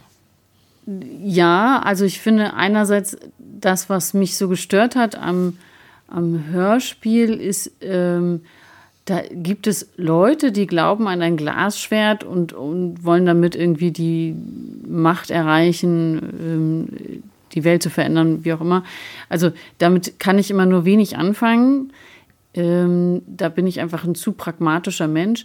Und dann kann, kann ich, also ich finde auch nicht, dass, dass das so rüberkommt. Und im Buch wird diese, diese Auseinandersetzung mit Fanatismus, Religion, ähm, wird wesentlich ausführlicher geführt. Also nicht nur das Gespräch von Bob mit Ken Wright, sondern auch unter den drei Fragezeichen, wenn die sich untereinander unterhalten und sagen, dass, dass, sie, dass sie da so eine Angst beschleicht, dass dieser Fall doch groß wird, so groß, dass sie nicht einschätzen können, ob sie das handeln können. Also das kann ja, das kann, können drei Jugenddetektive ja nun nicht lösen, dass so eine fanatische Sekte aufzulösen ist oder zu behindern ist. Ne? Also das finde ich, ist tatsächlich mal wirklich realistisch auch so dargestellt, dass Justus selbst auch mal sagt, das ist etwas, das können wir nicht, das ist nicht unser Thema, wir können das, wir können das nicht zufriedenstellend beenden. Und ähm, das andere ist noch, dass Bob diesen Geheimgang bei Mr. Whitehead findet er durch Zufall. Also er lehnt sich im Arbeitszimmer gegen das Regal, das schwingt so auf. Er äh, versteckt sich dann einfach dahinter, weil er schon hört, dass die Zimmer durchsucht werden. Und dann fällt das, klickt das so, als die Tür wieder zugeht, das Regal. Und da denkt er sich erstmal nichts bei, guckt sich halt um und als er dann denkt, okay, die sind jetzt alle weg, haben sie abgezogen, ich will mal raus, kommt er nicht raus, weil es von innen nicht zu öffnen ist. Es ist ins Schloss gefallen. Er hat von innen jetzt, das war ein Schlüsselloch, aber er hat keinen Schlüssel, nichts, womit er das aufmachen kann.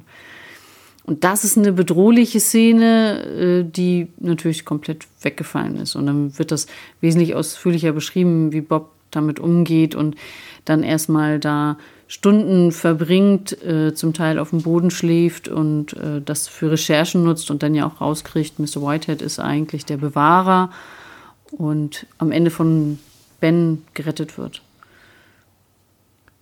Das war so, ein, das war so eine mhm. eindringliche Szene, die ist mir im Kopf geblieben aus dem Buch.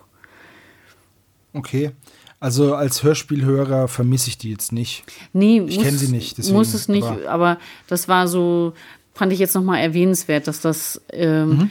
im Buch nochmal so stattfindet. Und ja, André Marx hat auch nochmal, das ist ja eben der Vorteil des Buches, dass du so ein paar Sachen einfach nochmal so reinschmeißen und unterbringen kannst.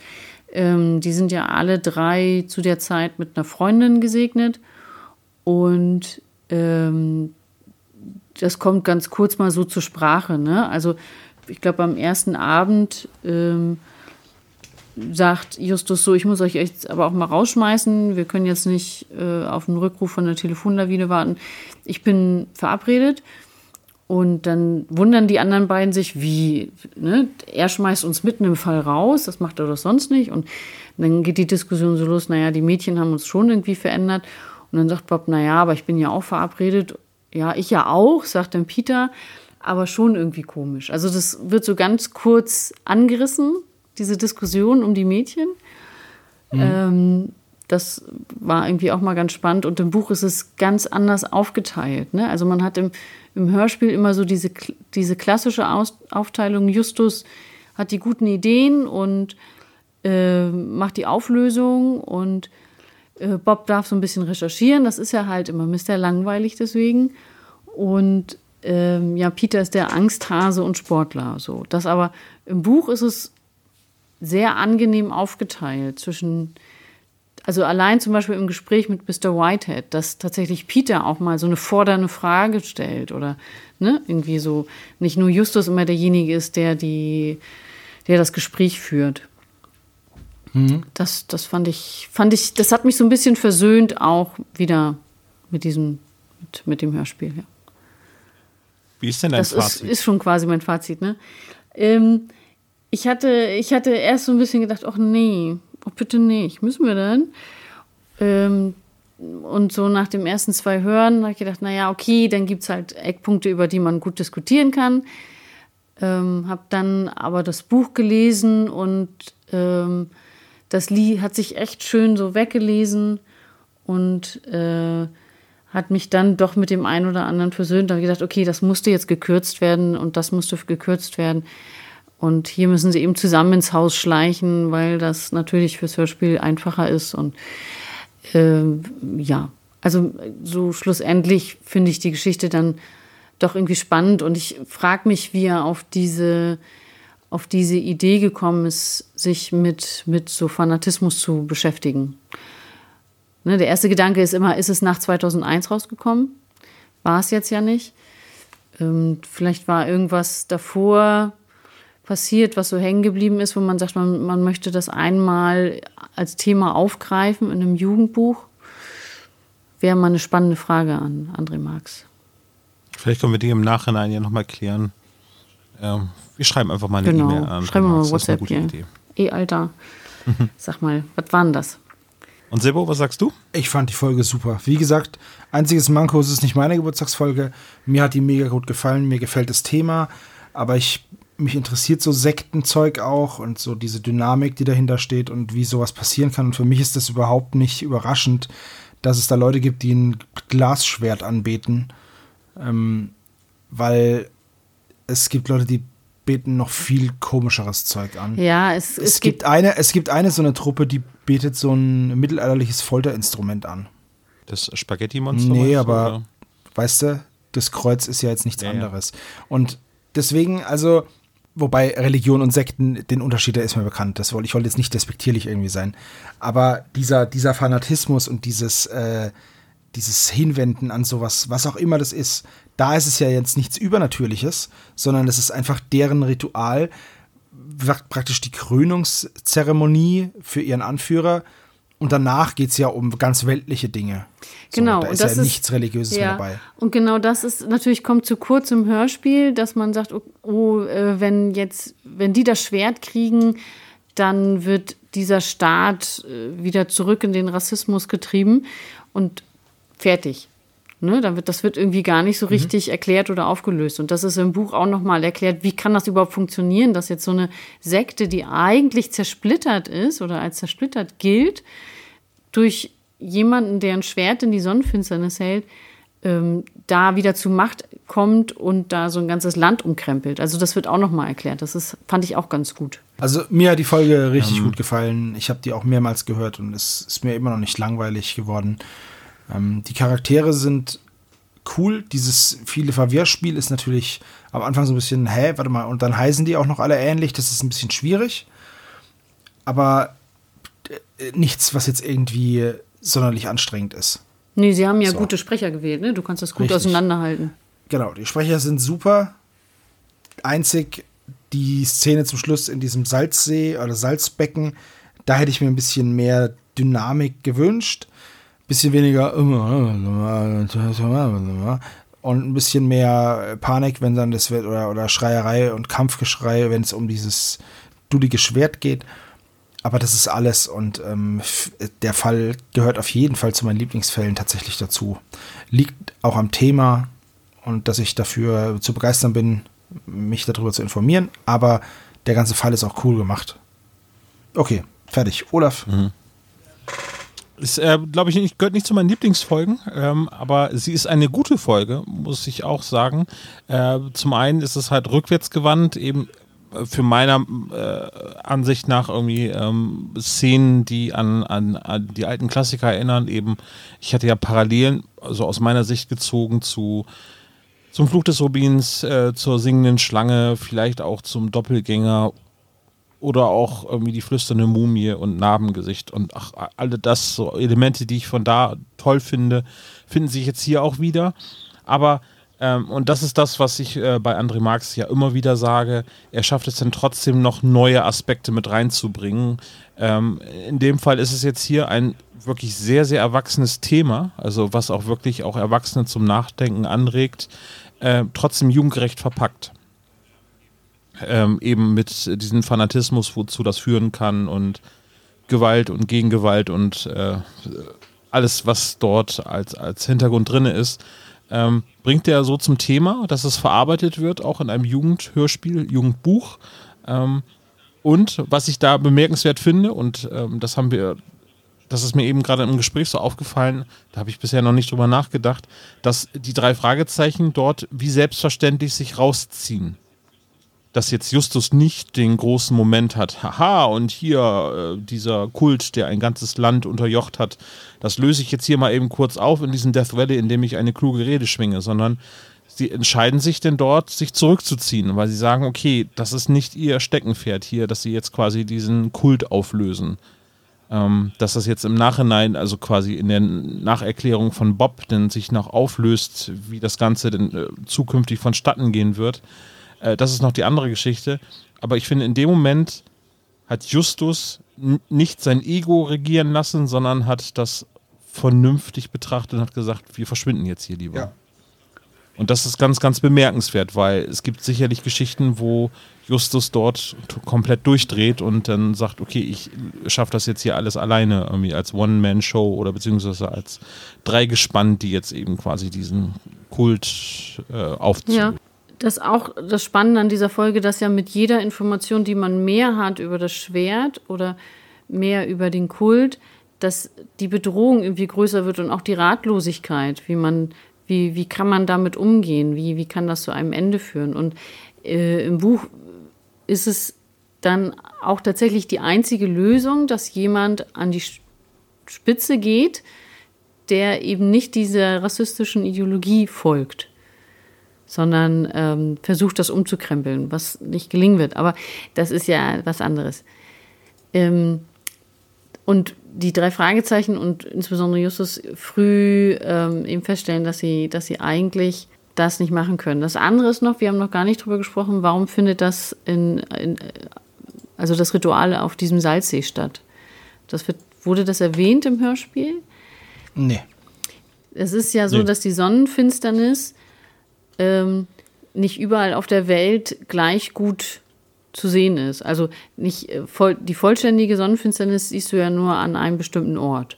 Und das ist dort in diesem Death Valley. Und es ist außerdem halt ja, da ist es ja eigentlich nur Geröllwüste. Äh, so ist es erklärt. Und damit ist das quasi der, die Macht des Tages Ne? Also da ist ja nur Hitze, nur Sonne, äh, nur Trockenheit und die, das ist die Macht des Tages, der Sonne und dann kommt halt die, die Macht der, der Nacht äh, durch diese Sonnenfinsternis, die da an diesem Punkt mhm. äh, 86 Meter unter dem Meeresspiegel, glaube ich, ähm, da am, am, äh, ja, am, am besten zu sehen ist, am vollständigsten. So.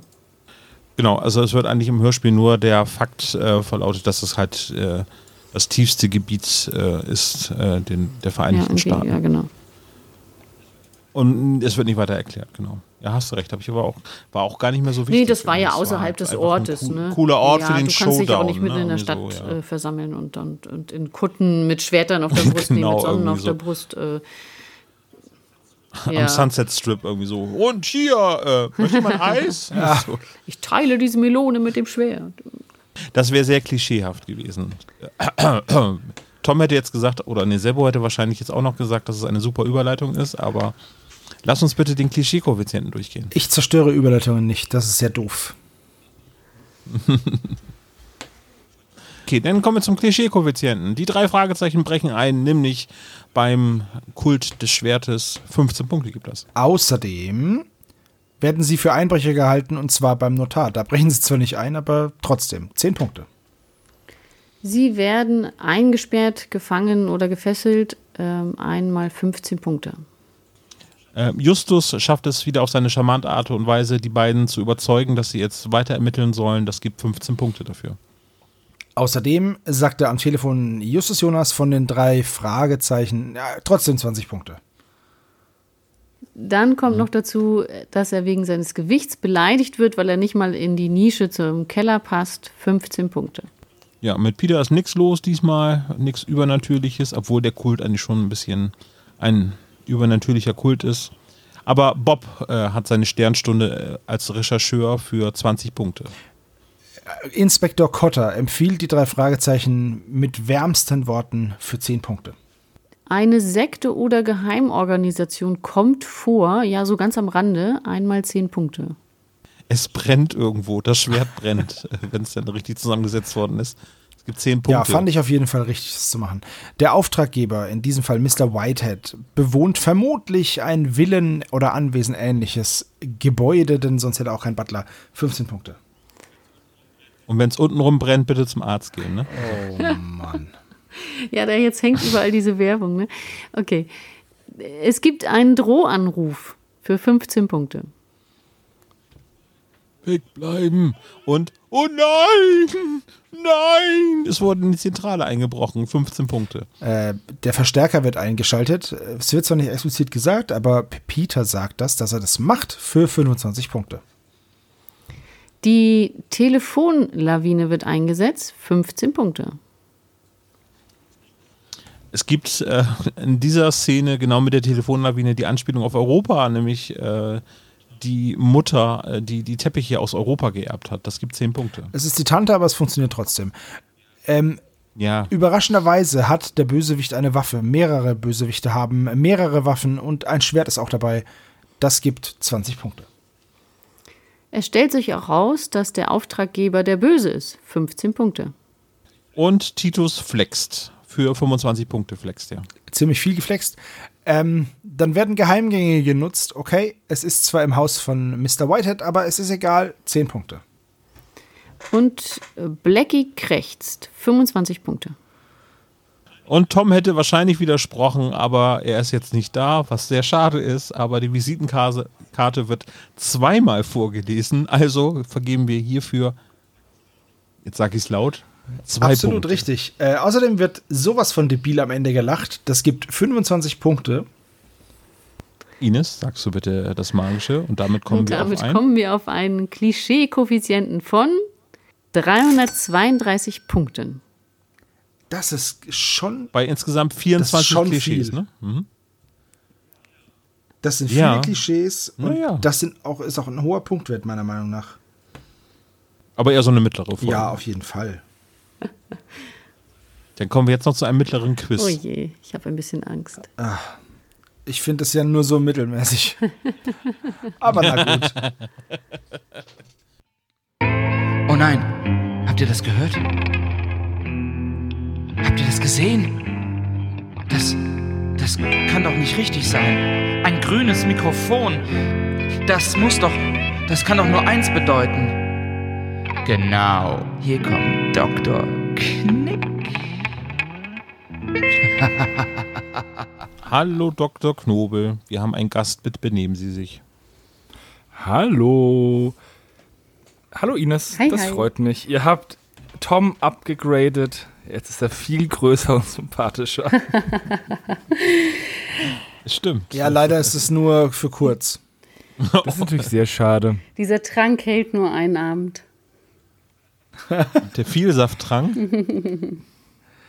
Ja, so ein dann bisschen wie Cinderella. Hier. Um Mitternacht ist alles vorbei. Also, Da müssen wir uns mal beeilen. genau, halbe Stunde, macht hin. kriegt man, noch, kriegt man noch hin, kein Problem.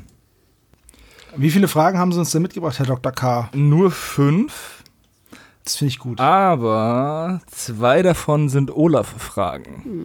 Scheiße, dann habe ich ja schon verloren. Okay. Ähm, die erste aber nicht. Die erste ist eine Frage, die ihr, glaube ich, alle richtig haben solltet, weil es eine einfache Frage ist zum Einstieg. Sozusagen mein Geburtstagsgeschenk an Ines. Okay, no pressure. Toll. Ich schwitze hier auch schon, Blut und Wasser gerade. Wie viele Erben hat Billy Ford? Ah, ich dachte, ich könnte wenigstens einen von euch aufs Glatteis locken, weil er hat ja vier Erben. Die drei, die die Teile des Schwertes bekommen und die Stadt Rocky Beach. Ich dachte halt, dass du jetzt auch noch fragst, wie viele Einwohner Rocky Beach hat. Dann wäre es wieder eine Schätzenfrage gewesen. Ja, aber das ist ja eine, das ist ja eine Frage, die kann niemand beantworten. Das sind irgendwas zwischen 500 und 150.000, würde ich sagen. Ja, das kommt hin, ja. Könnte So, man auch mal nachdem, welche- nachlesen, die, die Welt der drei Fragezeichen. Je nachdem, welche Folge man hört. In der einen radeln sie einfach innerhalb von 15 Minuten durch die ganze Stadt. Und in der anderen gibt es jede Industrieanlage dreimal und einen Freizeitpark. So ist das. Frage Nummer zwei. Wer lässt in der Newton Street 116 die Türe offen stehen? Weiß ich nicht. War das eine Fangfrage? Deswegen habe ich das geschrieben, was ich geschrieben habe. Ja, ich habe auch extra was noch dazu geschrieben. Ähm, nee, ist ja keine Fangfrage. Ich habe mich einfach nur verlesen, ist die 16, nicht die 116. Ähm, Okay. Also, ihr könnt jetzt, ihr könnt jetzt alle diskutieren, ob ihr alle einen Punkt bekommt oder ob ihr alle keinen Punkt bekommt. Wir kriegen alle einen Punkt. Weil ihr habt alle Stan geschrieben und ähm, aber ja Mary und Stan lassen ja die Tür gemeinsam offen stehen, weil sie sagt, er soll die Tür offen lassen, er lässt die Tür offen. Ja, Ja, aber, aber er lässt die Tür offen. er kriegt lässt die Anweisung. die- Genau. Wenn ich zu dir, wenn ich zu dir sage, überfall mal die Bank und du überfällst die Bank, bin ich nicht schuld. Ja, aber du hast, du hast auch verurteilt wegen Anstiftung zum Bankraub, Sebastian. Nein, das nein, ja nein. anderes. So funktioniert der es nicht. Anstiftung, nicht der Bankraub selbst. Also egal, Ähm, also er ja, wird angewiesen, er ist ja auch so furchtbar höflich zu ihr, weil er ja irgendwas von ihr will. Ähm, also wird er ihr auch die Tür aufhalten und wieder zumachen. Ja. Wahrscheinlich äh, Snoo Snoo. Ähm, ihr bekommt alle einen Punkt. Yay! So. Frage Nummer drei. Wann bekam denn das wunderschöne Endalu seine Unabhängigkeit? Oder Ndalu? Oder wie man das ausspricht. Ndalu. Uh, jetzt bin ich unsicher.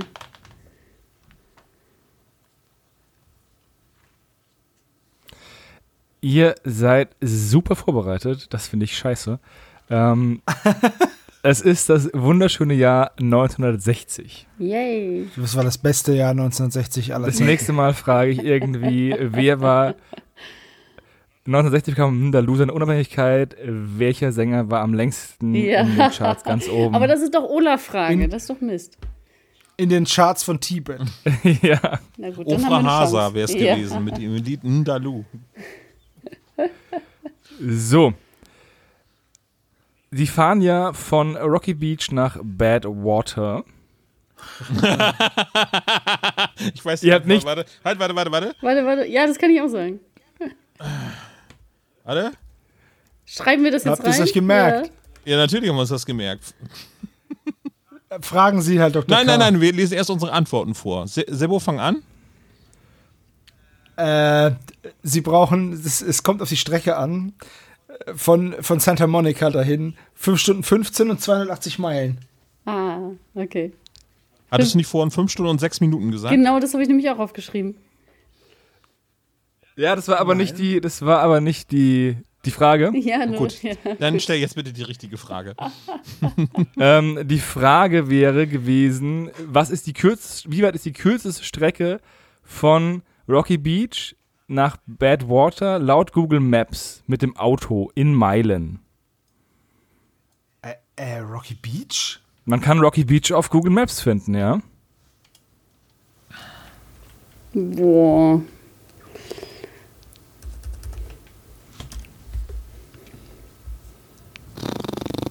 Ja, dann, Aber schön, dass ihr so siegesicher wart. Ja. Für einen kurzen Moment war ich wirklich schockiert. Also von Rocky Beach bis zum. Bis zu Badwater. Also ein- Wenn man Badwater eingibt und Rocky Beach eingibt bei Google Maps, gibt dir Google Maps eine Strecke aus. Wahrscheinlich gibt es das.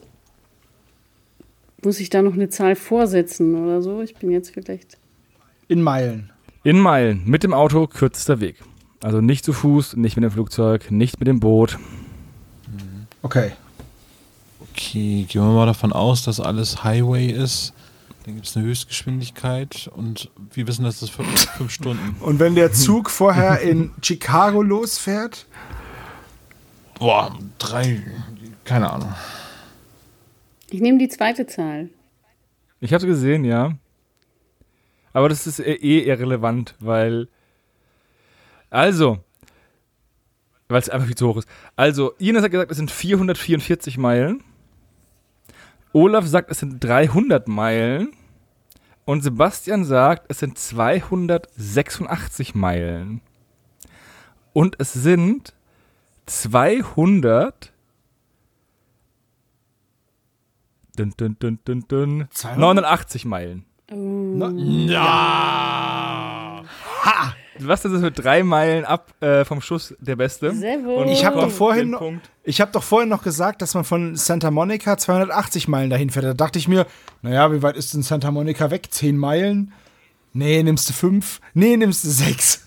Na, aber ich habe gedacht, es gibt, es gibt irgendeinen Rocky Beach realen Ort. Nee, also wenn du kannst bei Google Maps das äh, Rocky Beach finden, dann gibt er dir den Wert aus von der richtigen Stadt, die da angeblich Das ist. will ich jetzt sehen. Rocky Beach. Weißt du, wie das Rom in äh, Vorpommern? Oh, da wird mir sogar angezeigt, es sind nur 287 Meilen. Ist ja gut. Aber es ist egal. ja, Naja, aber bei mir Punkt. äh, anscheinend sind die, anscheinend hast du dann Badwater, hat, gibt dir ein anderes Badwater aus.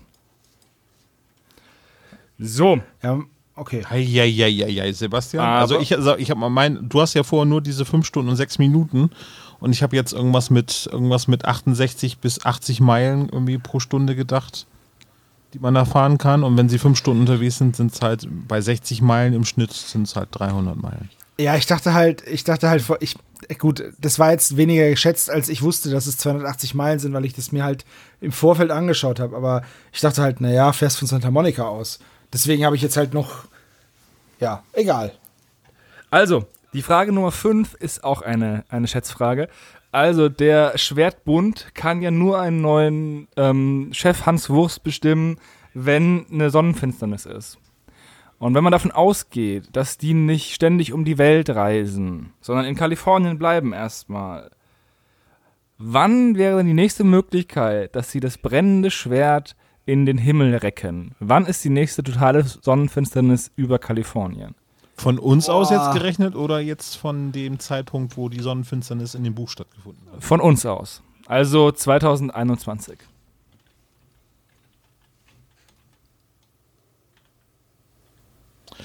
Es gab hier letztens eine Sonnenfinsternis und da haben die was dazu gesagt.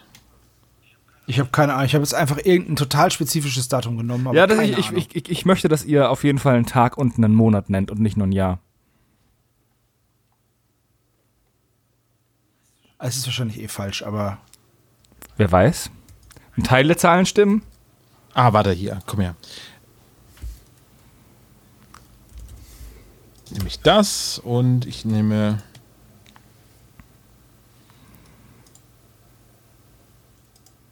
Muss ich wirklich einen Tag und einen Monat nennen? Nein, ich nenne jetzt ein Ich Jahr. bitte darum. Och Mann. Ähm, dann bin ich so bescheiden und nehme meinen Geburtstag. So. So. Also. Ähm,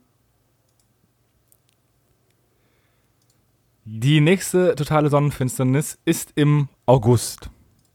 Dieses Jahr? Den August hat den August hatte Sebastian richtig, aber es ist nicht der 24. August, Schade. sondern es ist der 12. August. Oh nein, und ich habe. Alter, das ist jetzt so knapp. Und es ist auch nicht das Jahr 2085, wie der das dann gesagt hat. Ja. Und es ist auch nicht das Jahr 2077, was die Ines gesagt hat. Und es ist auch nicht das Jahr 2024, was der Olaf gesagt hat. Es ist das Jahr 2045 und damit ist der Olaf am nächsten dran. Natürlich, aber ich bin, ich bin mega stolz, dass ich den August getroffen habe. Ein zwölfte Chance. Wow, nicht schlecht. Hätte aber natürlich auch im Jahre 3040 sein können. Ja, deswegen. Ich hab, die nächste partielle ähm, Sonnenfinsternis, da könnte man vielleicht den Schatzmeister bestellen, bestimmen oder den zweiten Vorstand, irgendwas nicht so Wichtiges. ähm, Der, der Kassenwart. Die Beisitzer, weißt du, Beisitzer werden immer bei Neumond bestellt. Wäre der äh, 19.11.2021, also noch dieses Jahr. Ja, dann war das das Quiz. Es war mir eine Freude. Ich erwarte den obligatorischen Geburtstagskuchenwitz jetzt von Sebastian oder Olaf. Das ist Olafs Ding. Ich futter den schon alleine, sorry. Ich muss jetzt meinen Frust wegfuttern. Ich, welcher, welcher Kuchen, Dr. Knobel? Ach ja, es ist schön, dass Traditionen sich nicht ändern, wenn man sie erzwingt.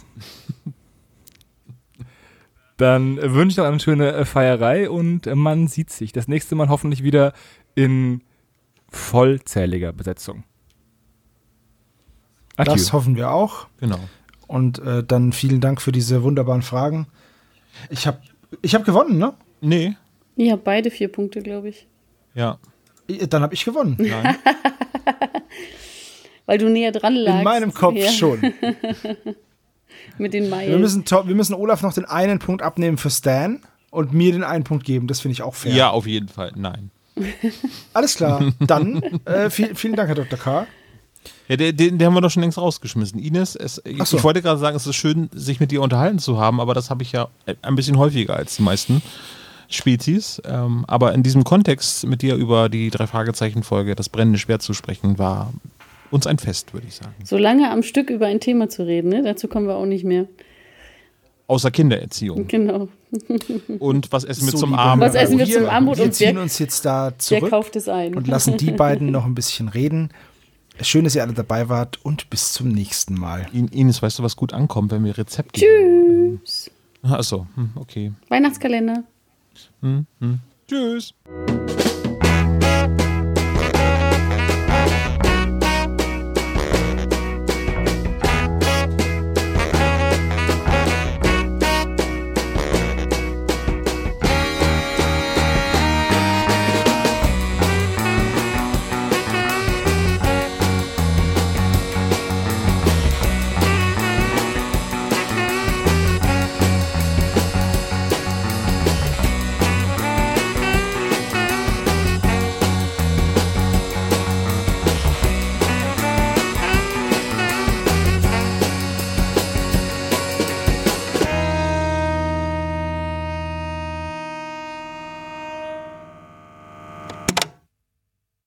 Das war der spezial gelagerte Sonderpodcast.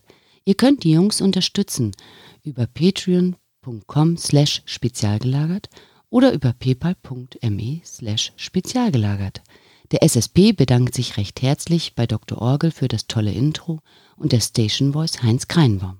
Der SSP ist ein Hobbyprojekt und steht in keinem Zusammenhang mit Kosmos oder Europa. Ihr findet den SSP auf Facebook, Twitter und Instagram, jeweils unter Spezial gelagert sowie auf YouTube. Außerdem könnt ihr die Jungs auf dem SSP Discord-Server antreffen. Alle Links findet ihr natürlich auf der Webseite spezialgelagert.de. Bis zum nächsten Mal.